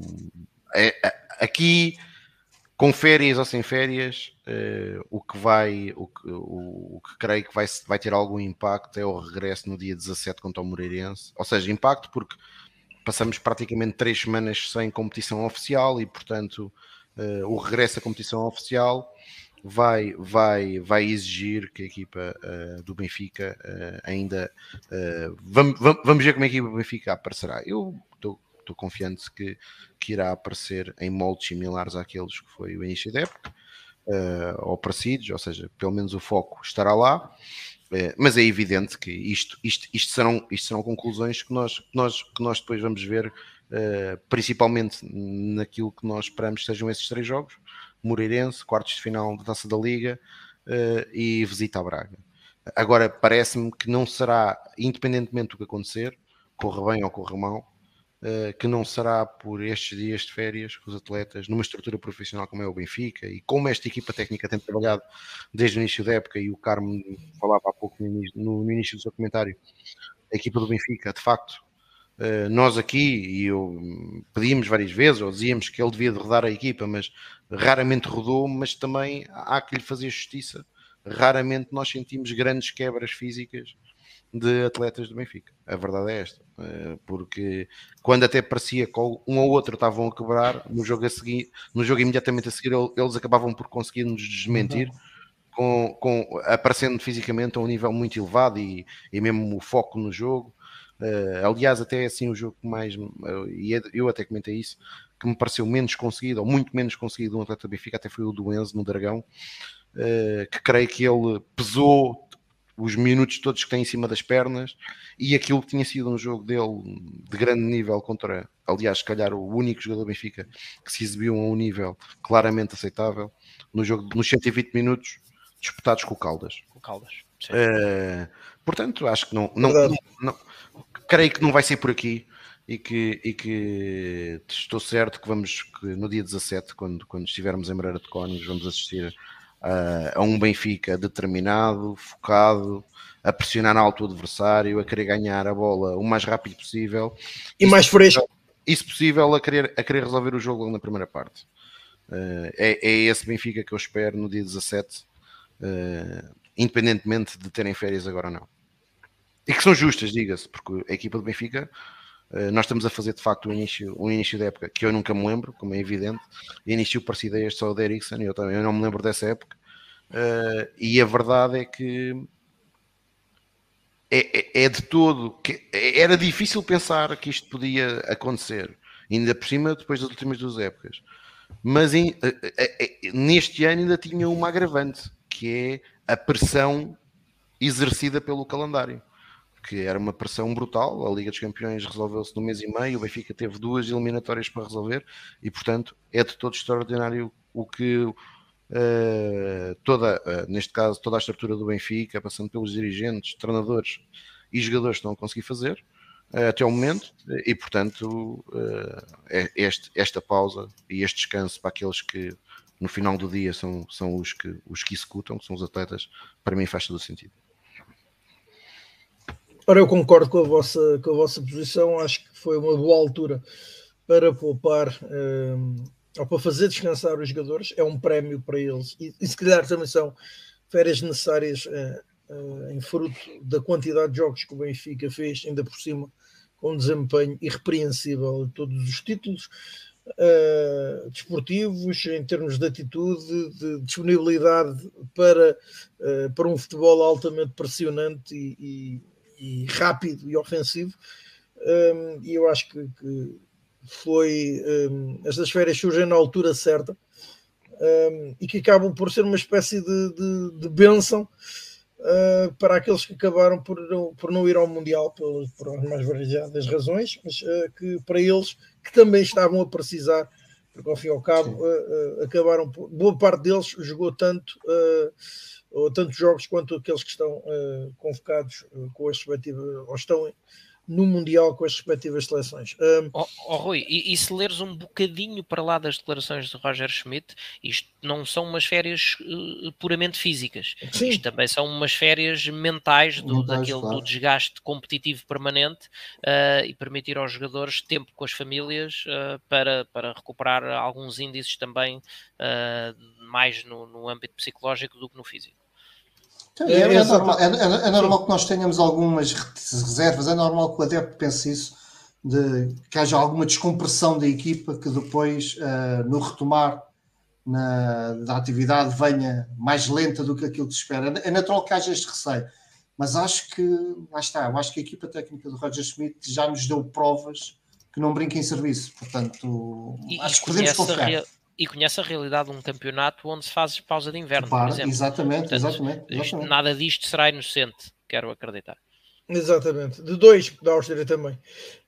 Um, exato. Uh, continuando, uh, continuando, uh, há jogadores do Benfica que se têm destacado no Mundial, talvez o mais visível de todos tem sido Enzo Fernandes, é elogiado por toda a gente, e isto sem ter ainda sido titular uma única vez pela seleção da Argentina, uh, mas uh, principalmente o gol que apontou uh, agora neste encontro frente ao México, no triunfo da Argentina frente ao México, um, colocou ainda mais sobre, no, nos radares dos, dos principais clubes, e é uma questão que se coloca nesta altura. Um, até, primeiro, até que ponto é que um, Enzo Fernandes, que é um jogador que não, não, nem sequer teve pausa durante o, o verão, uma vez estar em competição na Argentina, então no River Plate, um, onde é que isto vai parar? Se é que isto vai parar uh, as conversas todas em redor de Enzo Fernandes, um, que, que, influência e que importância podem ter uh, na, e na equipa do Benfica, uma vez que se fala que eh, poderia haver inclusivamente clubes interessados em contratá-lo já em janeiro e que, portanto, ele eh, não cumpriria sequer talvez seis meses em Portugal e, eh, e que sairia a, a QFNC números a rondar os 100 milhões de euros para uma potencial venda de Venço Fernandes, e se não for nesta altura, no final da temporada. Um, Pedro, começo por ti, como é que vês esta situação? Principalmente a do, Enzo relativamente aos outros jogadores do Benfica que estão na, que estão na prova. Obviamente, obviamente que o Mundial é uma montra estratosférica, né? Portanto, todos os olhos, todos, o, todos os agentes de futebol estão, estão atentos ao Mundial. Obviamente que o Enzo Fernandes já está no, na lista, é um nome de topo na lista de, de todos os tubarões europeus. Não há, não deve haver nenhum clube grande europeu que já não tenha uh, o Enzo Fernandes perfeitamente referenciado. E, e, já, já o dissemos aqui várias vezes, e eu, eu repito, temos que nos consciencializar que Enzo Fernandes no final da época muito dificilmente vai continuar de manto sagrado. Um, em janeiro tenho muitas dúvidas, tenho muitas dúvidas que, que um clube chegue aqui ao Benfica e pague 100 ou 120 milhões, que é a cláusula de rescisão, mas lá está, se ele continuar a, a fazer brilharetes destes na, no Mundial, tudo pode acontecer. Eu acho que é aí cabe ao Benfica, assim, não, cabe ao Benfica defender-se. E por defender-se é, se o clube chega aqui e bate a cláusula de rescisão, e o jogador quiser sair, não podemos fazer nada. Agora, menos que isso, não. Menos que isso, o jogador sai no final da época. Porque hum, é uma é um jogador que tem uma, uma influência tal na equipa do Benfica, pela sua qualidade, pelo seu mérito, de, de, é um jogador superlativo. É, é, os elogios para o Enzo não, não, não são poucos, portanto, não, não quer demais elogiar o jogador e, e nós fazemos muitas vezes. Ah, mas o Benfica tem que tem que fazer o seu papel, não, não pode ceder só porque eu, há, há, muito aquela história de ah, um clube, com, um clube português não pode recusar 90 milhões, não pode recusar 100 milhões. Pode, porque o Enzo Fernandes no final da época sai por esses valores. Agora podem dizer, através daquela lenga-lenga, ah, mas se ele se lesiona e depois perde-se. Epá, são os riscos. São os riscos do, do negócio e o que o Enzo Fernandes pode dar na, na segunda parte da época desportivamente ao Benfica compensa largamente esse risco de uma possível lesão que impeça uma venda, uma venda no final da época. Portanto, eu acho que o Benfica, no caso específico do Enzo Fernandes, tem que tem que fazer valer os seus direitos. Eu não tenho a menor dúvida que o jogador uh, vai ser cobiçado pelos grandes clubes europeus, zero dúvidas nisso. Tenho poucas dúvidas que possa haver sondagens no, agora em janeiro. Tenho ainda menos dúvidas que ele vai que ele fique para a próxima época. Não, é difícil, só, só se o jogador gostasse tanto do, do Benfica que não quisesse ficar mais uma época. Mas eu acho que as propostas que, para ele pessoalmente que vão, também vão ser astronómicos, portanto ele vai ter muito por onde escolher, mas no final da época. Ele que saia campeão, saia satisfeito pela sua passagem no Benfica e por ter visto o maravilhoso clube que é o, que é o Benfica, por ter sentido a maravilhosa festa de campeões que, o, que os benfiquistas uh, sabem fazer e, e, que ele leva essas memórias para o resto da sua carreira, e, mas no final da época. Portanto, em janeiro, o Benfica que faça o seu papel de que se alguém quiser levar o Enzo, paga a cláusula de rescisão a pronto, e o Enzo, se quiser muito sair, pá, temos pena, paciência, mais seis meses e sais e, e serás feliz onde tu quiseres ir, mas no final da época só. Carlos, como é que vês a situação do médio argentino do Sport Lisboa Benfica? Como disse, acho que ele está no palco certo para brilhar é um jogador cujo, cujo talento, uh, e imaginando que corre tudo bem, obviamente, não há lesões ou coisa parecida, cujo talento, cuja qualidade uh, o destinam uh, a palcos, não vou dizer melhores que o nosso, mas quiçá maiores do ponto de vista financeiro. É? É, uma, uma realidade da qual não podemos fugir. agora, o, o peixe que nos tem sido vendido, e até ver assimilado e concretizado é o de um foco, pela primeira vez, como há muito tempo não se via, no, na vertente do sucesso desportivo. Uh, dito isto, o jogador uh, é nosso, ou 75% do jogador é nosso, temos contrato, temos 75% dos direitos económicos, mas 100% dos direitos desportivos, uh, e portanto é tão simples quanto isto. É um jogador, se fosse um jogador que não fosse fulcral no, no, na equipa do Benfica e estivesse a brilhar, era uma daquelas oportunidades de faturar forte e feio e vender. Uh, sendo um jogador que é absolutamente fulcral uh, no, no plano desportivo, na produtividade, é pela cláusula simples. Não, acho que não tem que haver sequer espaço para negociar. Não, a conversa dos jogadores contrariados ou assim convence-me pouco. Uh, acho que um jogador que acabou inclusive é de vir, portanto está, está a dar os seus primeiros passos na Europa, tem uma qualidade superlativa.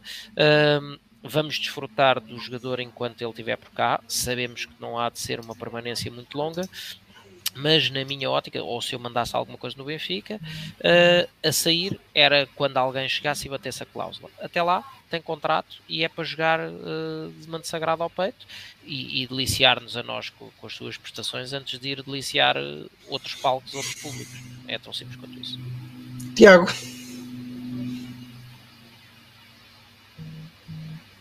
Sim, é, eu, eu, eu para já acredito, acredito que o Benfica não vai vender ninguém em janeiro a não ser ah, jogadores sedentários que possam sair. Eu, eu creio que do 11 titular não vai ser ninguém. Uh, não, e portanto, espero mesmo que não saia. Aliás, falava-se na pré-época em algo que ele disse logo que eu acho que é um disparate. Achava que é, seria um disparate se acontecesse, e agora ainda mais, uh, que, é, que era uma potencial saída do Otamendi, como também acho que não faz sentido o Otamendi renovar.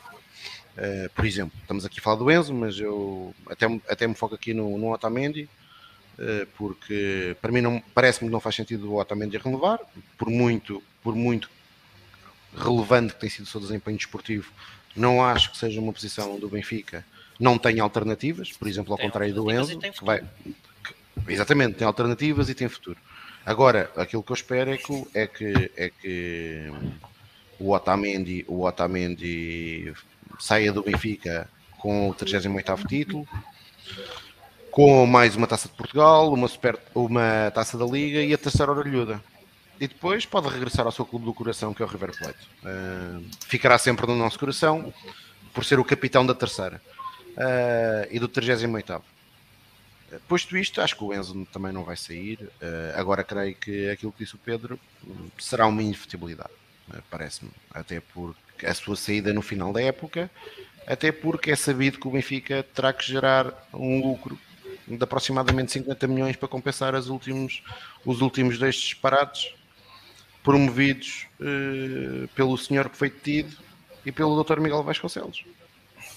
E, e, e, pronto, e Rui Costa não pode propriamente dizer que não sabia, uh, deu a cara por, por, por muito aquilo que foi feito nessas duas épocas. Uh, a verdade também é esta, mas aquilo que interessa é que Rui Costa foi eleito presidente do Benfica e os principais responsáveis, pelo menos da componente financeira, eram estes dois.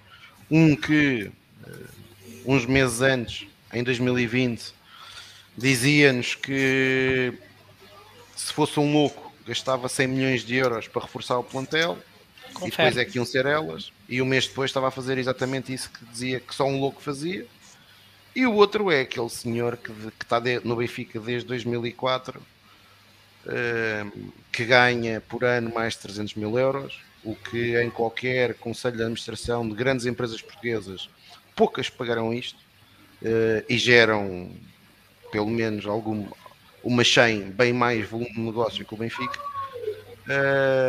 E portanto, aquilo que ele diz, uh, ou aquela propaganda que faz dele um gestor topo de gama, uh, é o mesmo senhor que ainda não percebeu que, por exemplo, a internacionalização da marca Benfica não se faz nem com mudanças de emblema para chinês ver, nem eh, com clubes, compra de clubes ingleses para dinheiro lavar. Uh, faz sim com sucesso no campo. Foi com sucesso que o Benfica construiu a sua história. O Benfica na década de 60, 70 fazia torneios mundiais, não porque tinha um emblema muito bonito para o Médio Oriente, ou, ou no Japão, uh, ou noutros, noutros locais do mundo por onde as equipas do Benfica passaram, mas sim porque era a maior equipa da Europa.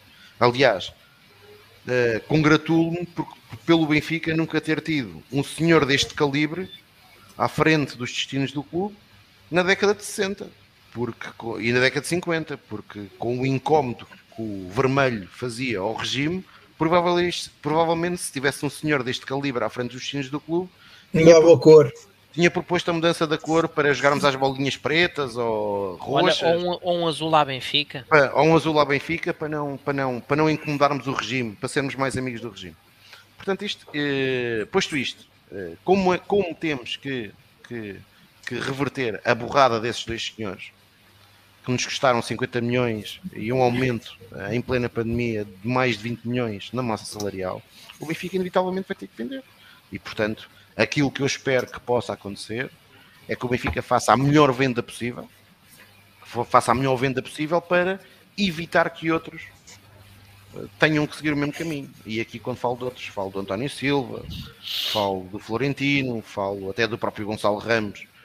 Uh, portanto, se o Benfica conseguir fazer isto, era muito bom. Uh, vender o menos possível, porque uh, infelizmente esta é a nossa realidade.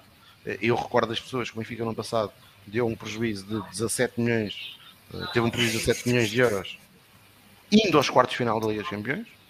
E portanto, a Liga dos Campeões por si só Uh, não vai, não vai, não vai, não vai resolver tudo. Uh, e, e, e, e, neste caso, e eu já saudei este ano isso, esta direção do Rui Costa, esta, esta, esta, esta nova SAD, uh, ainda com o Dr. Miguel Vasconcelos, mas porventura com outras influências pelo meio, já conseguiu algo que foi importante, que foi reduzir a massa salarial, mas isso só terá impacto na próxima época. Ora, uh, além da situação de Enzo, uh, recentemente veio, oh, vieram notícias esta semana uh, e hoje, mais concretamente, sobre o estado das negociações pela renovação de Grimaldo. Grimaldo. Grimaldo é o jogador que participou uh, tem mais minutos de competição esta época pelo Benfica, tem tido uma época absolutamente sensacional. Um, é um dos melhores marcadores da equipa, curiosamente, e, um, mas está em final de contrato. E as notícias as mais recentes dão conta de que uh, na primeira reunião que terá aqui com dirigentes do Benfica, o, o jogador ou o seu representante pediu bastante mais do que aquilo que o Benfica está disposto a pagar, que já lhe paga também. Um, mas que não está fechada a porta para a renovação e que uh, irão uh, haver mais uh, reuniões em breve. Portanto, temos esta situação de Grimaldo, há também outras como uh, de Chernedur, mas uh, no caso concreto, a mais importante será a de Grimaldo. Uh, sobre Otamendi, o Tiago já falou. não sei se o Carlos ou o Pedro querem acrescentar algo sobre a situação de Otamendi. ou se... Sim, não há muito mais a dizer. Concordo, concordo perfeitamente com o Tiago. Acho que não faz sentido sair agora em janeiro e tendo em conta o, as opções que temos e tendo em conta a idade do Otamendi, acho que faz, também faz sentido não renovar. Portanto, não, aqui concordo é, com o é, é, cumprir, cumprir o contrato e sair em grande. O jogador já, não, já nunca representará retorno financeiro, é? tendo em conta a sua idade. Portanto, uh, mas, mas tem, tem, tem-se traduzido em retorno desportivo sem a menor sombra de dúvida, com a, com a qualidade, com a liderança, com as exibições que tem feito. Uh, portanto, é, é, usufruir da parte desportiva um, e quando chegar ao fim do contrato, congratulá-lo pelos títulos alcançados de, de águia ao peito e deixá-lo seguir a sua viagem. Agora, vender, vender a meio, uh, como não acredito sinceramente não acredito, que, que houvesse contexto algum em que aparecesse uma oferta financeira por Otamendi de jogador de excelente qualidade, mas na qualidade que tem, não acredito que aparecesse alguma oferta financeira. Uh, Deixá-lo sair só porque sim faz zero sentido, porque íamos perder o, o, a parte desportiva, não é? o rendimento desportivo do jogador. Portanto, é manter até ao fim da época e, e um pouco. E o capitão? De, e é um capitão. Um, um pouco como dissemos de Grimaldo, e eu sou uma das pessoas que, que pus aqui bastante desconfiança no, no, arranque da época sobre que Grimaldo ou quão comprometido estaria o Grimaldo que iríamos ter ao longo desta, desta temporada. Uh, tão simples quanto isto. Sobre o processo já falamos, de renovação já falamos. Este Grimaldo desportivamente falando, está ao melhor nível que alguma vez vimos no, no Benfica. Uh, a jogar, comprometido, a marcar, com atitude, a puxar nos momentos em que, em que a produtividade futebolística não está, uh, porque o Benfica não faz 90 minutos de altíssimo nível em todos os jogos, como é óbvio, não é? como é evidente. Uh, sempre a puxar pela equipa e inclusive quando no, nos raros momentos que foram raros, mas que os houve já esta época, em que o público estava mais, mais adormecido, uh, vi já várias vezes Grimaldo a virar-se para, para, os adeptos, a puxar para, pela bancada uh, e, portanto, a incentivar o apoio à equipa. E, portanto, este Grimaldo, e, e refiro-me exclusivamente ao Grimaldo que, que anda de, de, de, de vestido dentro das quatro linhas, este Grimaldo é para aproveitar do ponto de vista desportivo durante todo o tempo que cá estiver.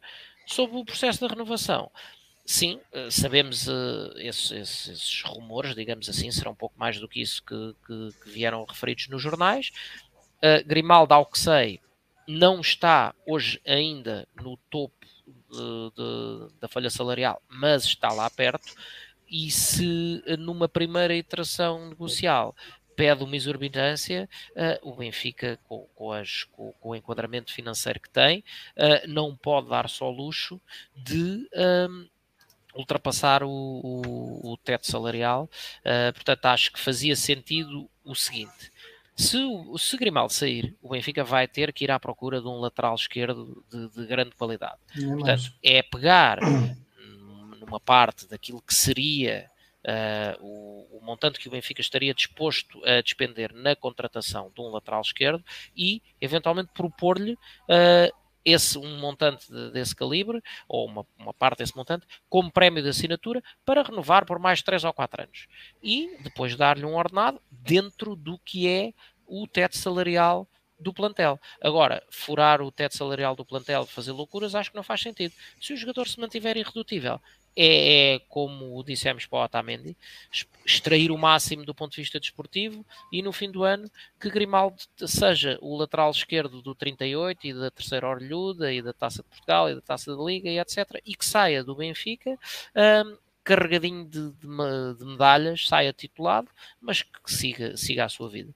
Uh, agora, parece-me que descurar totalmente a hipótese de de, de, de, portanto, de formular uma hipótese de compensação financeira por assinatura uh, a um jogador, quando sabemos, ali já sabemos o que ali está, em termos de qualidade, em termos de rendimento, e, e provavelmente se o deixarmos sair, vamos ter que nos atirar a, a gastar, se calhar, 10 milhões ou mais uh, num bom lateral esquerdo que nos traga metade, se calhar, do que Grimaldo traz, porque vamos ser realistas. O Benfica é uma equipa que joga a maior parte do tempo em envolvimento atacante, é verdade que Grimaldo não é o exemplo da perfeição no, no, que são as tarefas defensivas, mas para aquilo que é o futebol do Benfica e o contexto competitivo que o Benfica uh, encontra. Mas está bastante melhor este ano. Mas está bastante melhor.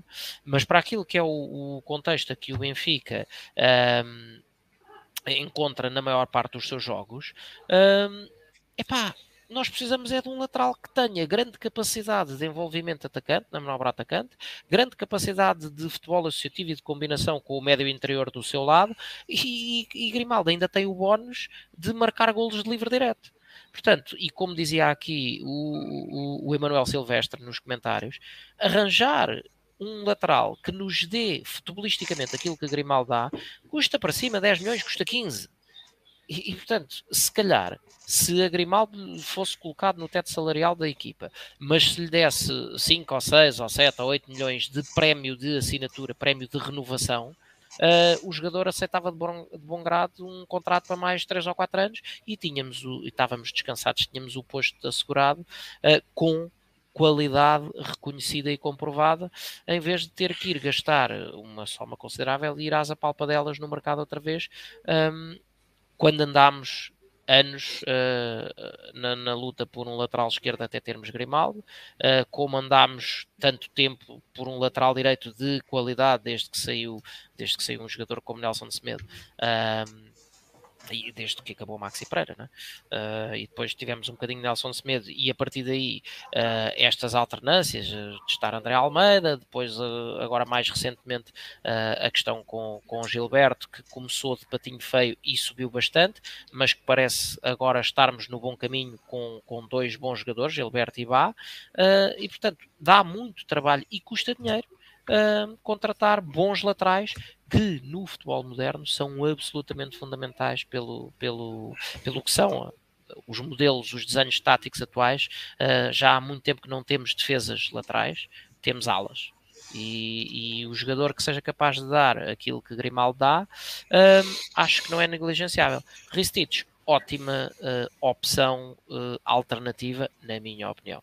Ótima segunda linha uh, para, mas acho, acho que é um jogador que estará bastante longe daquilo que Grimaldo já dá ao dia de hoje. Mas sim, uma boa alternativa. Ora, um, Tiago, agora tu e depois também o Pedro outra vez e o, e o Carlos falaram-se aqui, ou falou-se aqui no outro nome, que é Luís Semedo. Está numa situação bastante. Por acaso foi eu que falei, não é? Sim. Exato. A outra pessoa que falou foi precisamente Tiago Exato. E o João Bizarro depois também, mas sim. Um, que é outra, outra situação, não diria caricata, mas uh, daquelas que acabam por acontecer pontualmente na gestão que o Benfica faz dos, dos seus jogos. Um ou outro acaba por acontecer assim uma situação como esta de, de, de Luís Semedo poder sair. Não não, não é um ou outro. Eu creio que até já na semana passada falei sobre isso e é conhecido. Não, estou a dizer um ou outro jogador pontualmente acontece a cada dois anos ou coisa assim. Okay. Então, mas não é um ou outro. Tu neste momento tens quatro situações dessas na equipa, na equipa uh, dos, dos que ganharam a Youth League são quatro. E há outros que eu confesso que não sei bem o estado deles, mas há quatro, pelo menos. Mas o Benfica, e aqui sem querer. Hum, estar a, a, ser considerado muito, muito hostil, mas sabe-se que. Não, não vais bater no responsável da formação, não? Não, não, não, não, é público, é público que uh, o Benfica tem um diferente com um empresário. O agente, sim. E, que supostamente um dos empresários que aparentemente reinava no Seixal tinha relações, no mínimo, uh, dúbias, promíscuas com o antigo, com o antigo presidente do Benfica e a verdade é que neste momento o Benfica tem o Neduro, o Martinete, o Diego e o Semedo sem contrato. E Sim. eu creio até ano, na semana passada eu creio que falei sobre isto. Falei. Uh, obviamente que os jogadores aqui têm um papel a dizer. Eu creio que todos os casos, ou os casos variam. Creio que todos têm a oportunidade de sair do Benfica. Creio que há alguns que se calhar já achavam que poderiam ter eh, cabedal para jogar na equipa do Benfica. Uh, e que se calhar porventura vão se precipitar se saírem. Uh, e há outros que provavelmente têm, têm propostas financeiramente tão vantajosas que provavelmente o Benfica não, não, não conseguirá acompanhar. E foi por isso que eu na semana passada disse aqui que, e já o tenho dito, e quem me conhece sabe que isto não é mentira, uh, pá, eu fico muito contente com as vitórias do Benfica da equipa sénior masculina, de qualquer modalidade. Uh, a Youth League, o Mundial de Clubes, obviamente que fiquei satisfeito, mas o foco do Benfica é a equipa principal. E portanto, quando o Benfica se mete nesta montra, sem ter os jogadores hum, devidamente blindados, corre este risco. Corre este risco. Eh, e portanto, foi isto que aconteceu. Eh, o Benfica, o Benfica vence a Youth com muito mérito, promoveu um conjunto de atletas que de facto tem muita qualidade e agora estamos numa situação complicada para conseguir renovar com eles. Espero que seja possível. Gostava bastante que os quatro renovassem, uh, mas não me parece que esteja fácil. Aliás, eu neste jogo não me apercebi bem dos convocados, até porque o Benfica agora não, não anunciou os, os convocados, mas no jogo com o Estrela da Amador, o Benfica, por exemplo, convocou. Uh, Roger Schmidt convocou o João Neves e o Félix o que deixa logo deixa-me logo de pé atrás, porque claramente hum, me pareceu que alguns, alguns, alguns, está quieta, alguns dos jogadores não, não, o felino, o felino de casa está armado em parvo. é... Tu costumas ser melhor a domesticar felinos, ó, ó Tiago. O que é que se passa? Uh, Portanto, uh, acho que vai ser difícil. Sobre Grimaldo, epá, eu, a minha opinião é aquela que tive, e vocês sabem, eu disse sempre no início da época.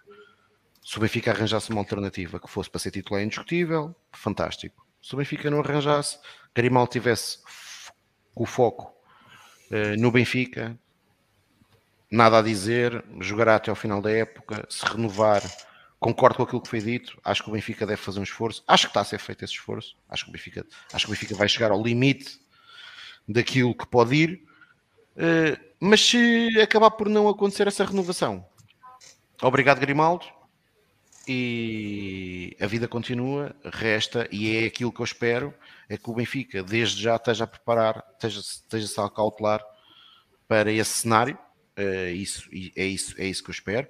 Um cenário que pode acontecer também com, com, com, com o Odisseias, uh, e já agora recordar que ambos os jogadores têm um histórico que não é muito abonatório para o Benfica neste momento, que é Grimaldo estava praticamente, quando veio para o Benfica, estava praticamente em fim de contrato com o Barcelona. O Benfica chegou a, chegou a acordo, mas por uma verba. Uh, por uma verba, por uma verba uh, simbólica. Uh, e o, e o, e o Odisseias também, também, estava praticamente em fim de contrato, portanto o Benfica, o Benfica também, acho que ainda deu alguma coisa para a Natinakes, mas foi também simbólico. Uh, e, e, a pesca do Sevilar e afins. Sim, e portanto. Fica, tem e... aproveitado deste tipo de situações, não é? Tem, tem. Às vezes aproveitamos, outras vezes aproveitam-se outros. É agora, agora, agora, agora depois, claro, nós sabemos que quando deixamos chegar as situações este ano, é, aliás, a, a, renovação do, do, do Odisseias fala-se agora, porque ele acaba o contrato em 2024. Eh, aliás, a nível de plantel principal, confesso se calhar preocupa-me o Rafa, evidentemente, mas eu gostava muito que o Benfica conseguisse fechar o Rafa, o, Rafa, o Grimaldo, mas eu gostava muito que o Benfica conseguisse fechar o Rafa. O Odisseias, eu acho que o Benfica conseguirá uh, arranjar um guarda-redes à altura. Aliás, tenho muita expectativa tenho muita expectativa nos dois que estão na formação do Benfica, tanto o Samuel como o André Gomes. Uh, aliás, espero que para o ano o André ou o Samuel, uh, ou se o Benfica não contratar um guarda-redes de verdadeira qualidade, parece-me claramente que Roger Schmidt não conta com Alton Leite. Uh, estes dois jogos da taça da Liga acho que foram sinal inequívoco disso. Exato. Talvez tenha sido por aquela magnífica exibição que Alton Leite nos no Caldas. no Caldas, que quase fazia um, um das caldas aos benfiquistas. Uh, e portanto, Roger Schmidt já deve ter tomado a sua decisão e portanto eu gostava muito de ver se, se o Benfica não contratar ninguém para a posição e mantiver Odisseias, Samuel a assumir a posição número 2 definitivamente no, no plantel principal. Mas pronto, sobre o Grimaldo é isto. Acho que espero, espero e tenha, tenha convicção que o Benfica está a fazer tudo para tentar renovar com o jogador. Não conseguindo que esteja também já a preparar a alternativa de qualidade uh, para assumir a posição. Uh, e, e, e, de Grimaldo que tenha a mesma postura competitiva que teve até agora, que foi sem sombra de dúvida sensacional. Foi dos nossos melhores jogadores. Aliás, como eu tenho aqui referido várias vezes, um coletivo forte potenciou todas as individualidades. Se alguém em, no dia 29 de 11 de 2021 nos dissesse que pá, o Grimaldo daqui a um ano vai ser um lateral do Caraças, atacar e defender, o Florentino vai parecer um povo, o Gonçalo Ramos marca golos a uh, uma média de meio gol por jogo, uh, o Rafa parece um Messi. Uh, joga uma velocidade estonteante, arrebenta. O António Silva, um puto dos Júniores, mete no bolso o Messi, o um Papé. O Chiquinho o... transforma-se num bom suplente. Pronto, epá, ninguém, ninguém provavelmente acreditaria. A verdade é que estamos aqui porque o, o, o, o coletivo tem potenciado, tem potenciado as individualidades e isso, isso é que interessa. Uh, e portanto, uh, é esperar que Grimaldo mantenha o nível. Ora, eh, este tema também já está então feito rescaldo sobre o Grimaldo e, estava aqui a ler o comentário do Paulo Costa estava a dizer que estou aqui a assistir à live há muito tempo e não devíamos abrir muito o jogo, pois devem estar muitos rivais a assistir só para ver onde podem prejudicar o nosso Benfica. Ora, Epá, não, não, não tem hipótese, não tem hipótese. Roger Schmidt é imune a prejuízos, a tentativas de prejuízo externo. Ora, e está aqui o João Lourenço a dizer também que conseguimos arranjar um clube para o Meite. É verdade. Também nunca pensei. Ora... É verdade. Oh, é verdade. É, pá, tem, tem, tem, tem, toda a razão. Quem, quem, pá, isso o João Lourenço teve, está tá mais do que certo. Mas está emprestado. Ainda pode voltar. É pá, e pode, então? Pode. E por falar nisso, durante uma época, durante uma época, tá, eu, na, eu na, apresenta, na apresentação do, do, programa falei na situação concreta de, de, de Weigl, e portanto, ah. esta também é daquelas que merece, creio eu que merece um comentário. Por, acho que é por, difícil, acho, que o Benfica, acho que o Benfica hum, vai ter que se mentalizar vai perder dinheiro no negócio Weigl. Ou seja, aquilo que o Benfica comprou o Weigl entra, se eu não estou eh, equivocado, para o ano também é o último ano de contrato, portanto. Uh, embora acho que o Weigl não, que acho que pelo meio houve uma renovação daquelas manhosas que estava no contrato. Mas quer dizer, acho que o Benfica. Sim, acho, que, Benfica, que tem dois ah, anos, tenho ideia. Pronto, mas acho que o Benfica, acho que o Benfica vai ter que vai ter que se mentalizar que não vai conseguir re, reaver aqueles 20 milhões e portanto vai ter que tentar fazer o melhor negócio possível. Infelizmente, vocês acham foi esta a realidade dos últimos vai anos. Ser, vai ser um novo Waldschmidt. Acham que o Borussia Mönchengladbach vai exercer a cláusula de opção? No...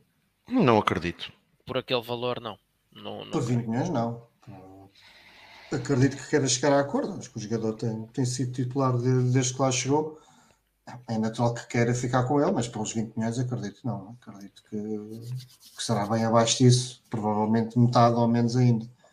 Ah, tendo em conta as declarações quer do, do clube, quer do, do jogador, portanto, são daquelas situações que ainda tornam o, o, o, negócio menos rentável para o clube. Portanto, é natural que, que saia. É o que é. É o que é, exatamente. É, quando, quando há é más épocas, aliás, o Weigel, vamos lá, pronto, aqui, aqui eu, eu, eu, do, eu do Weigel, só porque às vezes as pessoas dizem, é pá, estão sempre a criticar tudo e todos. Bem, que não, é, que não é verdade.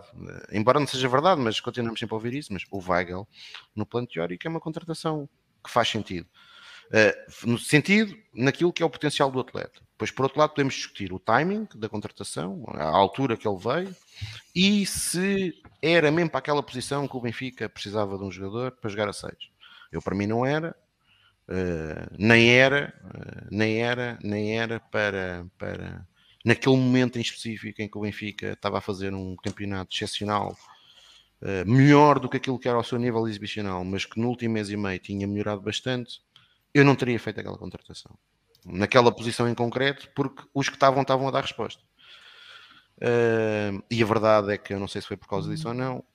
nós assistimos uma hecatombe estrondosa do Benfica, um ano, coincidência também ou não, um ano antes tinha acontecido o mesmo com um adversário nosso, que fez exatamente o mesmo. Foi buscar um jogador que também a qualidade dele é indiscutível, e gostemos dele ou não. Até, até uh, o leva a jogar na seleção e tudo. Uh, exatamente, que é o Pep. Uh, e a verdade é que também quando entrou no Futebol Clube do Porto, foi, foi fomos obrigados, o Futebol Clube do Porto foi obrigado, Sérgio Conceição foi obrigado a fazer ali um conjunto de alterações para pôr o Pep a titular e aquilo, felizmente, nesse caso, caiu para o nosso lado. Uh, e portanto não teria contratado a Weigl. Agora, nível, uh, não teria contratado naqueles timings e naquela posição. Mas isto sou eu, o Carmo provavelmente discorda. Uh, mas aquilo que eu queria dizer é o, a qualidade do jogador intrínseca está lá. Está lá, portanto, o negócio não é, um, não é financeiramente naquele ponto de partida, não se possa dizer que tenha sido um mau negócio. A verdade é que as condicionantes que aconteceram depois da sua contratação, levaram, a, levaram àquilo que nós sabemos. Aliás, eu creio que o próprio o, o, Weigl, acima de tudo, também é um erro de casting, olhando para aquilo, como é que um treinador quer jogar naquilo, como, como é que os treinadores querem jogar. Eh, e, e, e isto para mim, eh, eu tenho dúvidas que tenha sido Bruno Lage a pedir o Weigl, na minha opinião. Acho que não foi, acho que Bruno Lage, ele um uhum. dia talvez possa esclarecer Uh, mas eu recordo-me nessa, nessa pré-época o Bruno Lage teve uma pérola relativamente a Gaetan, que é o Benfica, uh, não queria um perfil de atletas, uh, respeitando a qualidade de Gaetan, não queria, não queria um perfil de atletas com, com a idade de Gaetan. E uma semana depois o Benfica foi buscar Diego Souza. Um rapaz novo. E portanto, e portanto eu tenho, eu tenho, tenho para mim que Bruno Lage teve, tinha pouco peso naquilo que eram muitas das decisões que foram tomadas. Mas eu não teria contratado Weigl pelo perfil de jogo que o Benfica tinha na altura e para o perfil de jogo que o atleta tem. Uh, e também daquilo, confesso, daquilo que eu acho que, que Weigl podia acrescentar, e Weigl jogou muitas vezes assim no Dortmund, e daquilo que eu vi dele no Benfica, eu acho que Weigl, talvez no Benfica, uh, se tivesse jogado numa outra posição, não agora, mas numa outra posição talvez tivesse sido uh, um jogador bem mais efetivo que é central. Eu acho que Weigl, de facto, a jogar a central uh, poderia se calhar ter tido outro impacto. Mas pronto, isto já, já, é, já é um se, na minha, na minha opinião, e é só minha, como é evidente, e voltando com uma dos outros, aquilo que era a equipa do Benfica, a forma de jogar do Benfica, uh, tanto de Bruno Lage, como depois com o treinador seguinte, e nós já sabíamos que Jorge Jesus ia chegar ia jogar só com dois jogadores no meio campo e é evidente que Weigl não é aquele jogador que, que Jorge Jesus quer ou queria ter ali, um, era difícil jogar. E com Roger Schmidt, creio que isso foi por demais evidente. Roger Schmidt foi claríssimo eh, e Roger Schmidt até agora tem sido claríssimo na forma como como como, como gerir os processos. Aliás, um bom exemplo disso é um atleta que agora está no Mundial, que é o Vertonghen, não é? O Vertonghen percebeu claramente quais eram as opções de Roger Schmidt e, e, e teve que se pisgar. E o Weigl aconteceu o mesmo, portanto, Weigl uh, também não estava enquadrado naquilo que é o perfil que o, o, o treinador atual, atual quer, e portanto o Benfica. Uh, teve, teve que, teve que, terá que assumir esse, esse, esse, esse, esse, esse ônus. Ora, vocês querem, há mais alguma coisa a acrescentar a esta questão de Weigl e de, de Weigl principalmente, Pedro? Não, e, e... Acho, acho que é, é, mais um Waldschmidt. pronto, vai, ou seja, do ponto de vista negocial, vamos, vamos ter que assumir que há algum dinheiro a perder.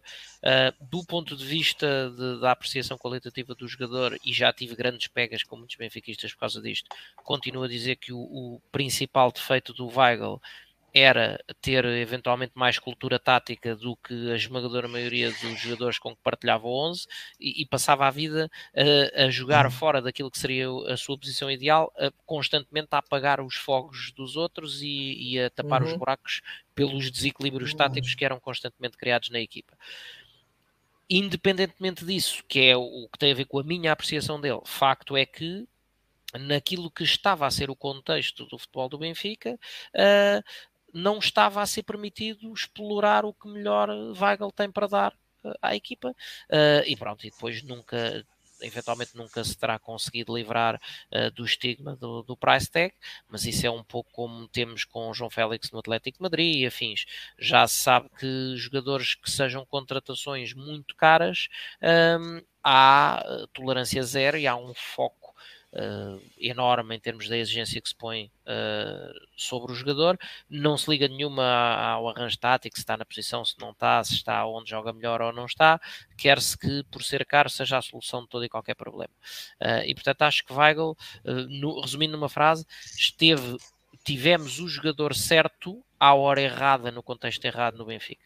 Num outro contexto, poderia ser uh, brutalmente aproveitado, porque a qualidade é, acho que é coisa que não lhe falta. Ora, uh, concluímos esta tudo o que tínhamos para falar sobre futebol ou futebol do Benfica. Vamos para o habitual rescaldo das modalidades. Um, Tiago, começo por ti, se calhar pelo jogo que tu foste ver esta noite ao pavilhão, aos pavilhões do Sport Lisboa Benfica. Ah, é, pá, hoje foi um dia foi um dia difícil. O Benfica perdeu tanto no handball na quarta jornada da EHF na Suíça por 26-25, é a segunda derrota em quatro jogos e, portanto, estamos a fazer uma prestação talvez aquém daquilo que era expectável uh, e aquém daquilo que fizemos no ano passado para esta altura. Uh, no voleibol, uh, vencemos o primeiro set por 30-29, fizemos uma recuperação fantástica. Mas a equipa francesa, depois do segundo set, foi. E já no primeiro tinha demonstrado, eu creio até que eles perderam mais por excesso de confiança do que propriamente, embora o mérito da equipa do Benfica de recuperar, mas houve algum excesso de confiança da equipa francesa, né? que o set estava fechado, eles chegaram a ter uma vantagem de 5, 6 pontos durante o set, eh, depois deixaram o Benfica aproximar-se e até que o Benfica conseguiu dar a volta e, e venceu o set por 30-28, mas depois nos restantes sets a equipa francesa, o Benfica foi dando luta, foi, foi tentando, mas uma equipa superior na recepção, melhor na distribuição, eh, depois ataca com mais facilidade e, portanto, hum, eh, fica, tornou fácil o jogo. Um, acaba por ser uma derrota expectável. Uh, o Benfica, nós já sabíamos nesta fase de grupos, íamos, íamos, íamos defrontar adversários no plano teórico superiores ao Benfica, com orçamentos também superiores, mas a equipa italiana e esta equipa francesa são equipas, são equipas, são equipas mais fortes. E sim, como o Alexandre está a dizer, também muito fortes no serviço. Uh, e portanto o Benfica é uma derrota expectável. Evidentemente que não, não vamos estar a mandar foguetes quando perdemos, uh, e esta secção tem que continuar a tentar, uh, dentro do possível, de diminuir esta, esta, esta, esta, este, este fosso que ainda existe para, para as melhores equipas da Europa. E partindo para aquilo que foi uma análise do fim de semana uh, e do fim de semana e da semana anterior, o Benfica no fim de semana com, conseguiu uh, na Geórgia, uh, no judo feminino, alcançar o terceiro lugar na Taça dos Europeus de Judo. perdemos, fomos eliminados nas meias finais pela equipa francesa que acabou por sagar a campeã europeia. Um excelente resultado para o judo. Esperar que para o ano a equipa possa dar um, um passo em frente e, que, e conquistar esta, esta competição.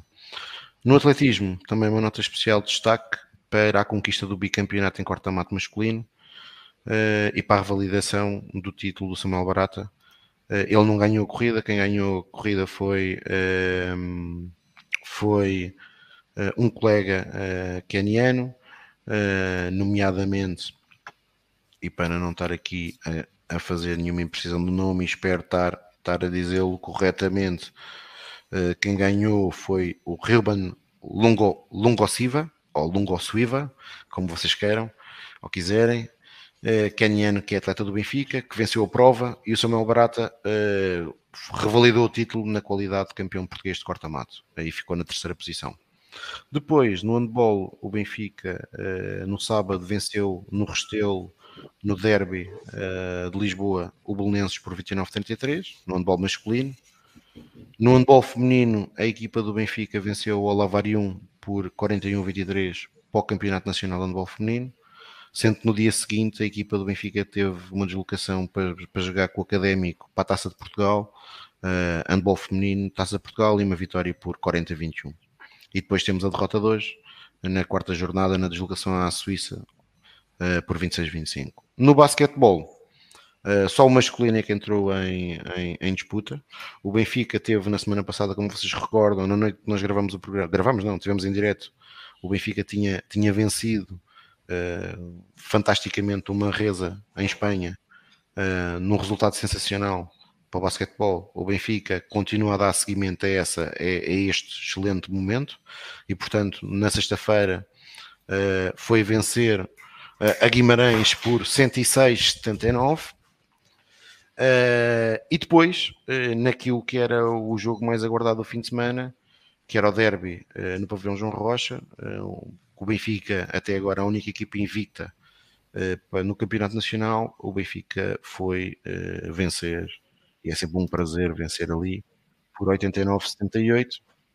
Numa primeira parte que acabou uh, um intervalo empatado, uh, mas terceiro período, um terceiro período em que o Sporting marcou 7 pontos e o Benfica marcou 20, portanto um, um, um terceiro período de muita qualidade do Benfica, evidentemente que o adversário neste momento tem um conjunto de baixas relevante, uh, mas que um, daí o Benfica não tem culpa disso, e portanto o Benfica uma vitória clara uh, no pavilhão João Rocha, uh, que esperemos tenha seguimento. No ano passado a equipa começou muito mal, este ano está, tirando a supertaça, está, está a fazer exatamente o oposto, está a começar muito, muito, muito, muito bem.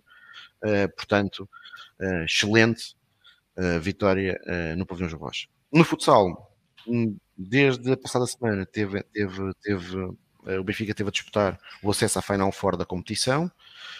Primeiro jogo com um resultado decepcionante, com um empate.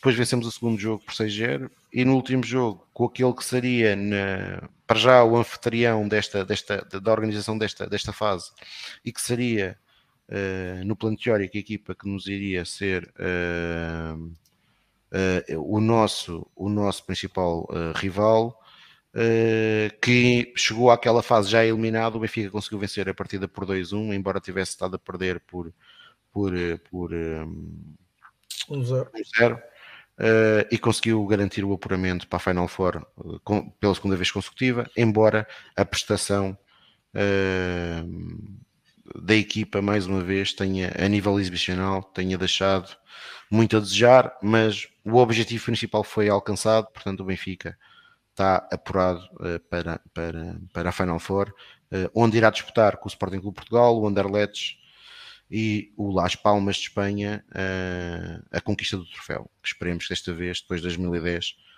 regresse ao Museu Cosme Damião. No hockey em patins, o Benfica já na semana passada, na terça-feira, tinha regressado ao campeonato com uma vitória muito, muito importante em Braga.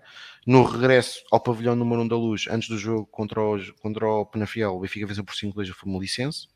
Portanto, boa vitória do Benfica. É, ainda por cima, num fim de semana que. Num fim de semana, não, no feriado, uh, antevê-se um jogo bastante complicado, muito complicado mesmo, uh, com a deslocação a Barcelos. Uh, depois, uh, no hockey feminino, o Benfica uh, na sexta-feira venceu o Derby de Lisboa por 11-1. para para um, a comunicação do Sporting, pelo aquilo que eu soube, este resultado deveu-se a diferença teve na eficácia das equipas. Um foi, foi, foi, quase empate. Eu sei, eu sei, eu, eu, eu, sei que é normal e é tentador gozar, mas aquilo que eu queria, que eu queria, que eu queria deixar aqui aos responsáveis do Sporting e diria ao mesmo aos responsáveis do Benfica, a modalidade neste momento, este campeonato é, é completamente desequilibrado. O Benfica é claramente a equipa mais forte. Aliás, no fim de semana, logo no domingo, com aquela equipa que nesta época vai ser provavelmente, tudo indica, o adversário que dará alguma luta ao Benfica. O Benfica venceu por 5-0 o Turquel. Este, este tipo de comentários não, não, não dignificam o Sporting, nem as atletas do Sporting que se bateram no pavilhão da luz com toda a galhardia, uh, muitas delas miúdas, muito novas, uh, e que não precisam destas mentiras para evoluir. Uh, o Benfica às vezes também faz isto, a comunicação do Benfica. Ah, as comunicações dos clubes não mandem areia para as olhas das pessoas, porque não, não faz, isto não faz sentido. Isto não faz sentido. Uh, o Sporting decidiu desinvestir este ano na modalidade. Uh, é uma decisão evidentemente respeitável, uh, mas, mas não façam isto. Não, não dignifica a modalidade, não dignifica e, e, e não engrandece as atletas que se, que se bateram da melhor maneira possível contra o Benfica.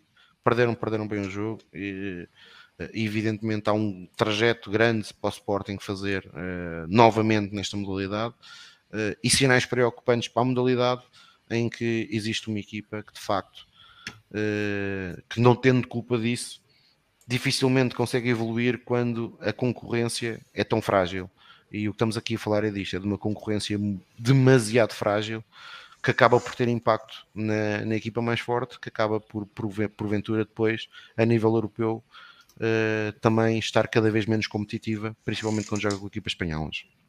No voleibol, Vitória por 3-0 contra o Académico de São Mamed uh, no voleibol masculino. No voleibol feminino, vitória em Espinho por 3-0, num, num, num jogo que teve um acontecimento insólito, que foi, começou a ser disputado na nave de Espinho, mas depois teve de ser transferido porque começou a chover no pavilhão, mas a equipa do Benfica mesmo assim manteve o foco e venceu a partida por 3-0, e hoje a derrota por 3-1 com o Tours, eh, de França, eh, na terceira jornada da Liga dos Campeões, portanto o Benfica soma três derrotas nos três jogos disputados, tem dois pontos, devido a, a, às duas derrotas anteriores, têm sido por, por números de 3-2 em ambos. Uh, e eu, se calhar, antes de passar para a agenda, passava para o Carlos, porque senão vamos passar aqui uh, a noite toda a ouvirem-me e, e, adormecem. Já agora, Epa, só, para dar aqui, só para dar aqui uma nota ao João, ao João Santos, que o que ele está a dizer não corresponde à verdade. Porque o Sporting continua a ter uma baixa no plantel que é. Travante Williams. Não, não, o Travante jogou. o Travante jogou, jogou e fez o um jogo todo. wrestling e tudo. Sim, jogou o jogo todo. O gajo estava roto. O gajo, o segundo período estava já roto. O gajo jogou o jogo todo. Mas está-me a faltar aqui uma coisa. Deixa-me. Que é o Sporting tem um dos seus principais jogadores de fora ainda. No ano passado, um dos seus principais atletas. Que é, em concreto, que foi operado há pouco tempo e está em processo de recuperação. Que é o Omelide. O Omelide continua de fora. Portanto, o Sporting tem esta baixa e tem a baixa do poste que uh, já, já fez regressar o atleta americano que teve cá no ano passado, que é o Joshua Payton, uh, que saiu do Sporting e regressa uh, ao plantel. Mas, portanto, o Sporting tem, tinha, tinha, tinha estas duas baixas, e obviamente tinha menos capacidade de rodar a equipa, mas volto a dizer, o Benfica não tinha culpa disso. Não tinha culpa disso. Bom, Ora, então eu, sim, eh, o Tiago falou basicamente de quase tudo. Eu fui aqui anotando. Ah, mas não falei no feminino, pá. Eu, dei, mas, eu deixei, mas, pronto, eu deixei de falar feminino e ao Pedro Carmo deixei a pesca. Exatamente, e é precisamente sobre futebol feminino que eu ia falar. Uh, em primeiro lugar, uh, o, o, não, antes ainda do 3 ao Braga, um, o, a terceira jornada da Champions League, grupo D, uh, o Benfica uh, venceu o Rosengard por 1-0, um, conquistando a primeira vitória uh, na, na, fase de grupos este ano. Uh, um gol solitário de Chloé Lacasse a dar os três pontos e, repito, portanto, a primeira vitória. Uh, no entanto, apesar do resultado escasso, uma exibição muito competente, a equipa ficou a dever a si mesma pelo menos mais um ou dois golos. Um, atacou muito, uh, mas com, com pouca clarividência no, no, no, no, último passe e, portanto, desperdiçou uma série de, de ocasiões, umas mais flagrantes que outras, uh, mas desperdiçou uma série de ocasiões de dilatar o resultado e, portanto, resolver a partida mais cedo.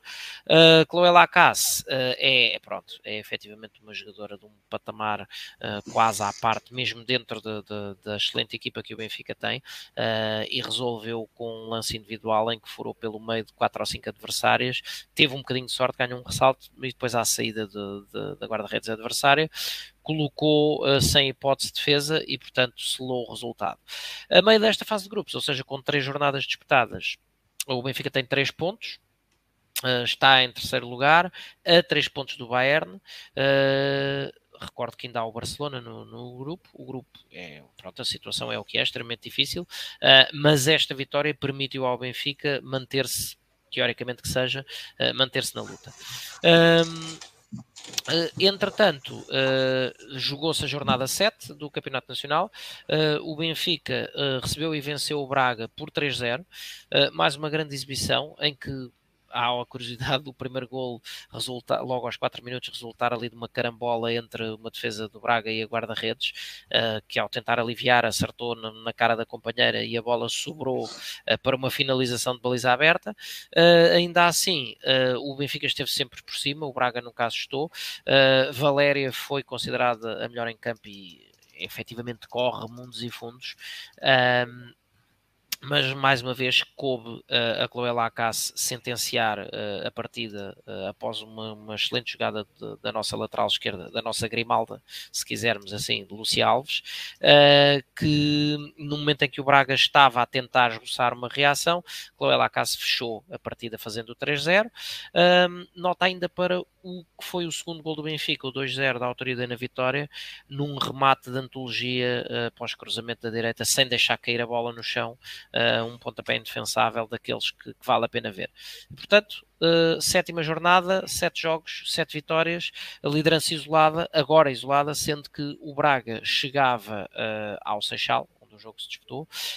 Um, também uh, em igualdade pontual com o Benfica, eram as duas únicas equipas invictas e, e com o pleno de pontos. Uh, e após esta sétima jornada, o Benfica é então o líder isolado uh, com, com sete jogos, sete vitórias. Um, e, e, pronto, tendo em conta o excelente serviço público que o Tiago fez, uh, é o que se me oferece dizer uh, em termos aqui das modalidades, e neste caso do futebol feminino. Portanto, vamos agora aos esportes que interessam, não é, Pedro? Pois, e infelizmente continuamos com poucas notícias, estamos na fase de defesa, está muito frio, portanto os peixes estão escondidinhos. Mas agora já chove na, e tudo. E estão na sua, na sua época de acasalamento, provavelmente. Uh, não temos competições nas albufeiras, mas não temos boas notícias porque continuamos a meter água e a nossa equipa de masculinos de polo aquático uh, voltou a perder na terceira jornada, uh, desta vez contra o, o Aminata, perdeu por 15-2 e, portanto, em três jogos, duas derrotas, não está a ser um início auspicioso no regresso da, da competição masculina de polo aquático ao clube mas acreditamos que vamos ser capazes de dar a volta.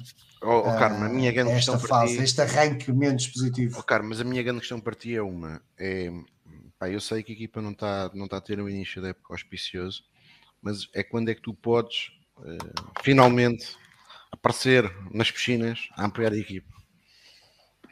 Pá, é que eu já tenho tido atletas ah, a mandarem mensagens a dizer pá, o Pedro Carmo fala, fala, fala, fala, fala, fala, mas nós nunca ouvimos a fazer nada. Pá, faço muito, faço aqui o meu papel de incentivar. Não, o papel é ir lá à piscina, incentivar à bancada. À bancada, levares pirotecnia, sabes que eu sou contra, mas combina, se tu fores. Gente combina. Eu permito que tu abras uma pirotecnia lá ao pé de mim. Não, não. O, temos que combinar, é uma ida às albufeiras, quando o Benfica estiver a competir na pesca cider, pesca à boia, vamos lá, fazemos um piquenique e depois apoiamos os nossos atletas piquenique. Na grande competição. Está aqui, está aqui o Eusébio Schmidt. O Eusébio Schmidt, o Eusébio Schmidt é, é, que faz a pergunta fraturante, Exatamente. Gostava de saber quem é que será o João Mário da pesca desportiva. Ou o Pizzi mesmo. Não, não. A nossa equipa de pesca desportiva tem atletas muito competitivos, de muita Do tipo do qualidade. Enzo Fernandes. Não, não há pisis. É, é tudo Enzo Fernandes, ao nível E de Enzo ainda não Fernandes. arranjaste um ódio de estimação nas modalidades aquáticas. Pronto, está visto. Se bem que a equipa de polo aquático masculino começa a, figurar-se Está- está, e está está a trilhar- rapidamente. Está a trilhar um caminho. Pronto, Está a, a pôr a jogar, jeito. está a jogar abaixo, abaixo da linha d'água. Exato. Cuidado, cuidado que eles são todos encorpados. Portanto, cuidado de meterem-se com essa malta. Eu, eu, eu sou contra este tipo de provocações a, a praticantes de polo aquático. Só fica já aqui reiterada a minha posição.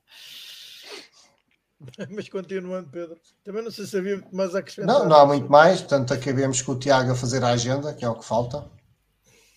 Exato.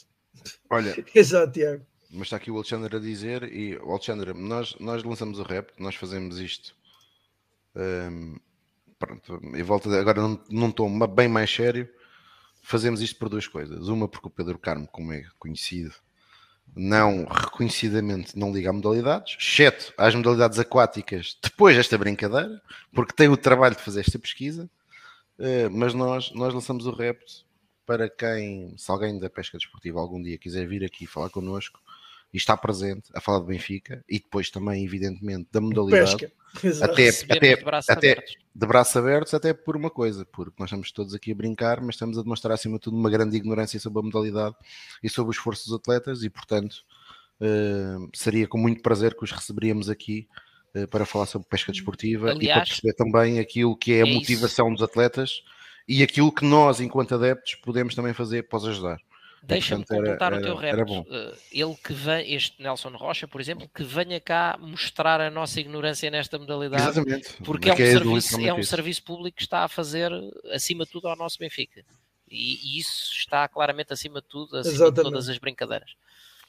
Eu partilho da vossa, da vossa opinião, eh, Tiago e Carlos, sobre ehm, É, é isso é o que se quer. aquilo, aquilo, aquilo que gostaríamos cá ver, que era neste caso também, obviamente, alguém, no caso da pesca desportiva, e diz o Alexandre Gaspar, por acaso é um benfiquista fanático, ora Então, então, mais tudo. uma razão, Reúne todas as eh, mais uma razão para, Portanto, para ele- ele, aparecer. se, não, se ele não levar a mal esta brincadeira e se, e se estiver disponível para aceitar o nosso repto, Está Alexandre, desde já nós, nós deixávamos, mandatávamos tem- na tua pessoa o convite, porque será um prazer eh, eh, passarmos a ser um bocadinho menos ignorantes eh, quando falamos sobre estas modalidades que, que são feitas com muita dedicação por parte dos atletas e, portanto, merecem o nosso respeito e têm o nosso respeito máximo, independentemente da brincadeira que aqui que fazemos com o Pedro Carmo.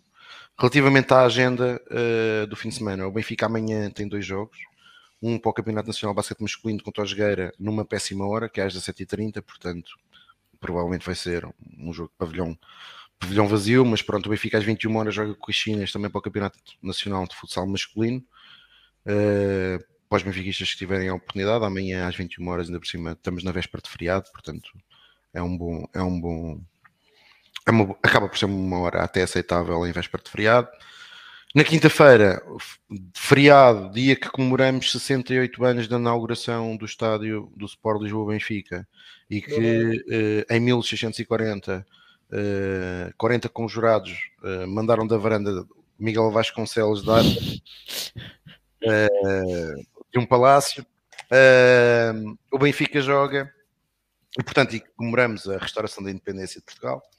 O Benfica joga, eh, tem vários jogos, jogos quase todos eles de importância grande. Às 11 horas vamos jogar contra o Caco no hockey feminino, em Campo Torique. Eh, um jogo tradicionalmente eh, complicado, mas que eu tenho a certeza que Benfica eh, acabará por vencer. Às 14 horas, grande jogo, mas mesmo grande jogo de futsal. Futsal feminino, Benfica no Álvares, às 14 horas. Quero ver se consigo estar presente. Um jogo muito importante eh, para, para o campeonato. Recordar que estas equipas encontraram-se este ano ainda só uma vez para a Supertaça e o resultado só foi decidido nas grandes penalidades. No basquetebol feminino, depois de um fim de semana de interregno, após um período de carga eh, de jogos sucessivos, a equipa do Benfica regressa com um jogo, eh, com um clássico do basquetebol dos últimos anos. O Benfica vai, vai aos Açores jogar com a União Esportiva. Tenho a certeza que o Dário provavelmente já teve aí o Felipe Silva e o Rafael Louro e a malta que costuma estar nos Açores vão esgotar os bilhetes cedidos ao Benfica para irem apoiar a nossa equipa feminina em, em Ponta Delgada, como têm feito sempre que o Benfica lá tem jogado, a equipa feminina, portanto um jogo muito importante para o Campeonato Nacional. E uh, às 15h30 temos o jogo grande da jornada do Hockey Patins uh, masculino, uh, com a deslocação do Benfica a Barcelos. Hockey de Barcelos que hum, no último fim de semana empatou no Dragão a 6-6 e portanto será um teste um, muito difícil para a equipa do Benfica.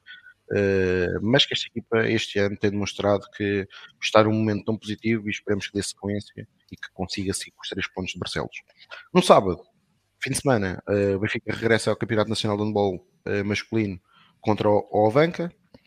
Às 16 horas uh, vamos jogar a espinho para o Campeonato Nacional de Voleibol Masculino.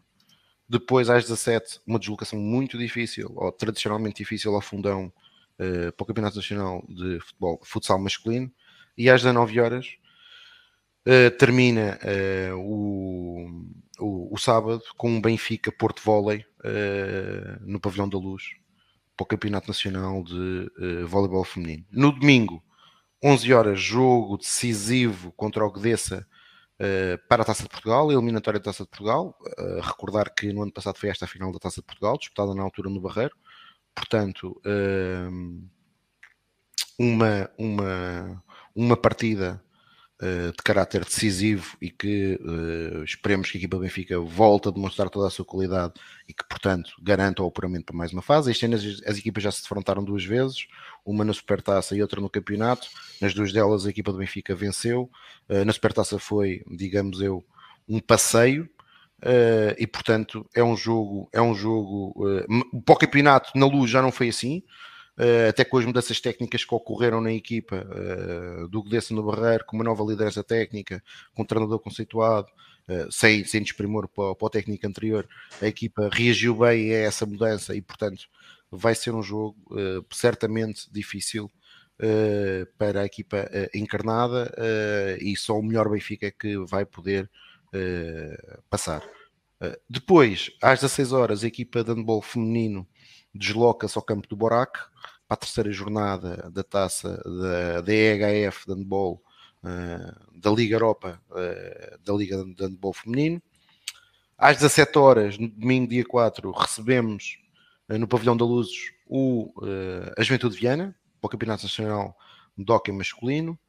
E às 18h30 temos novo derby no Pavilhão João Rocha, com uh, a equipa de voleibol masculino uh, a, ir, a ir jogar com o Sporting Clube Portugal, sendo que às 21 horas, no mesmo local, jogamos com a equipa feminina de, de futsal feminino. Portanto, estou a ver onde é que eu vou passar o fim de semana. às 21h15, recebemos no pavilhão Fidelidade o Odivelas para o Campeonato Nacional de Hockey Feminino para, para a oitava jornada. Uh, e por fim, uh, só duas notas. Uma, uh, porque o homem chegou, estava-se a fazer difícil. o Turgal. O Turgal, e portanto, alguns já devem ter reparado que nós tivemos umas mudanças no nosso design e portanto, ambas foram da responsabilidade do Francisco Turgal, a quem eu desde já agradeço profundamente nos ter ajudado. Agradecemos todos. Igualmente. E, e, e, e, só por causa disso, ele da próxima vez que estiver nas relotes só tem que pagar uma, não precisa de pagar as três habituais. Uh, basta pagar só uma cerveja ao godinho, está bem, Otrgal? Uh, isso depois, é, é isso é que é compensar as pessoas. Isso é que é compensar as pessoas. Eu sou um gajo, são, são mãos largas. Mãos largas. São, são, são as mãos largas. Depois, aqui, uh, só recordar que estamos a menos 24 horas do feriado uh, do, do 1 de outubro, do 1 de dezembro, desculpem. Uh, feriado que, como eu disse há pouco, marca os 68 anos do estádio, do, da inauguração do antigo Estádio da Luz uh, e que foi, sem sombra de dúvida, um momento fundamental uh, para aquilo que foi o futuro do Benfica no, naquilo que restou ainda da década de 50 e depois no que projetou para a década de 60, 70 e 80 uh, e um estádio que deixará sempre muitas saudades a quem teve a oportunidade, como nós tivemos, de o frequentar uh, com muitas, uh, é muitas vezes. Além disso, queria aqui, e até porque o Alexandre fez, fez, fez menção a isso e de forma muitíssimo correta, uh, que é este estádio foi inaugurado pelo presidente Joaquim Ferreira Bugalho.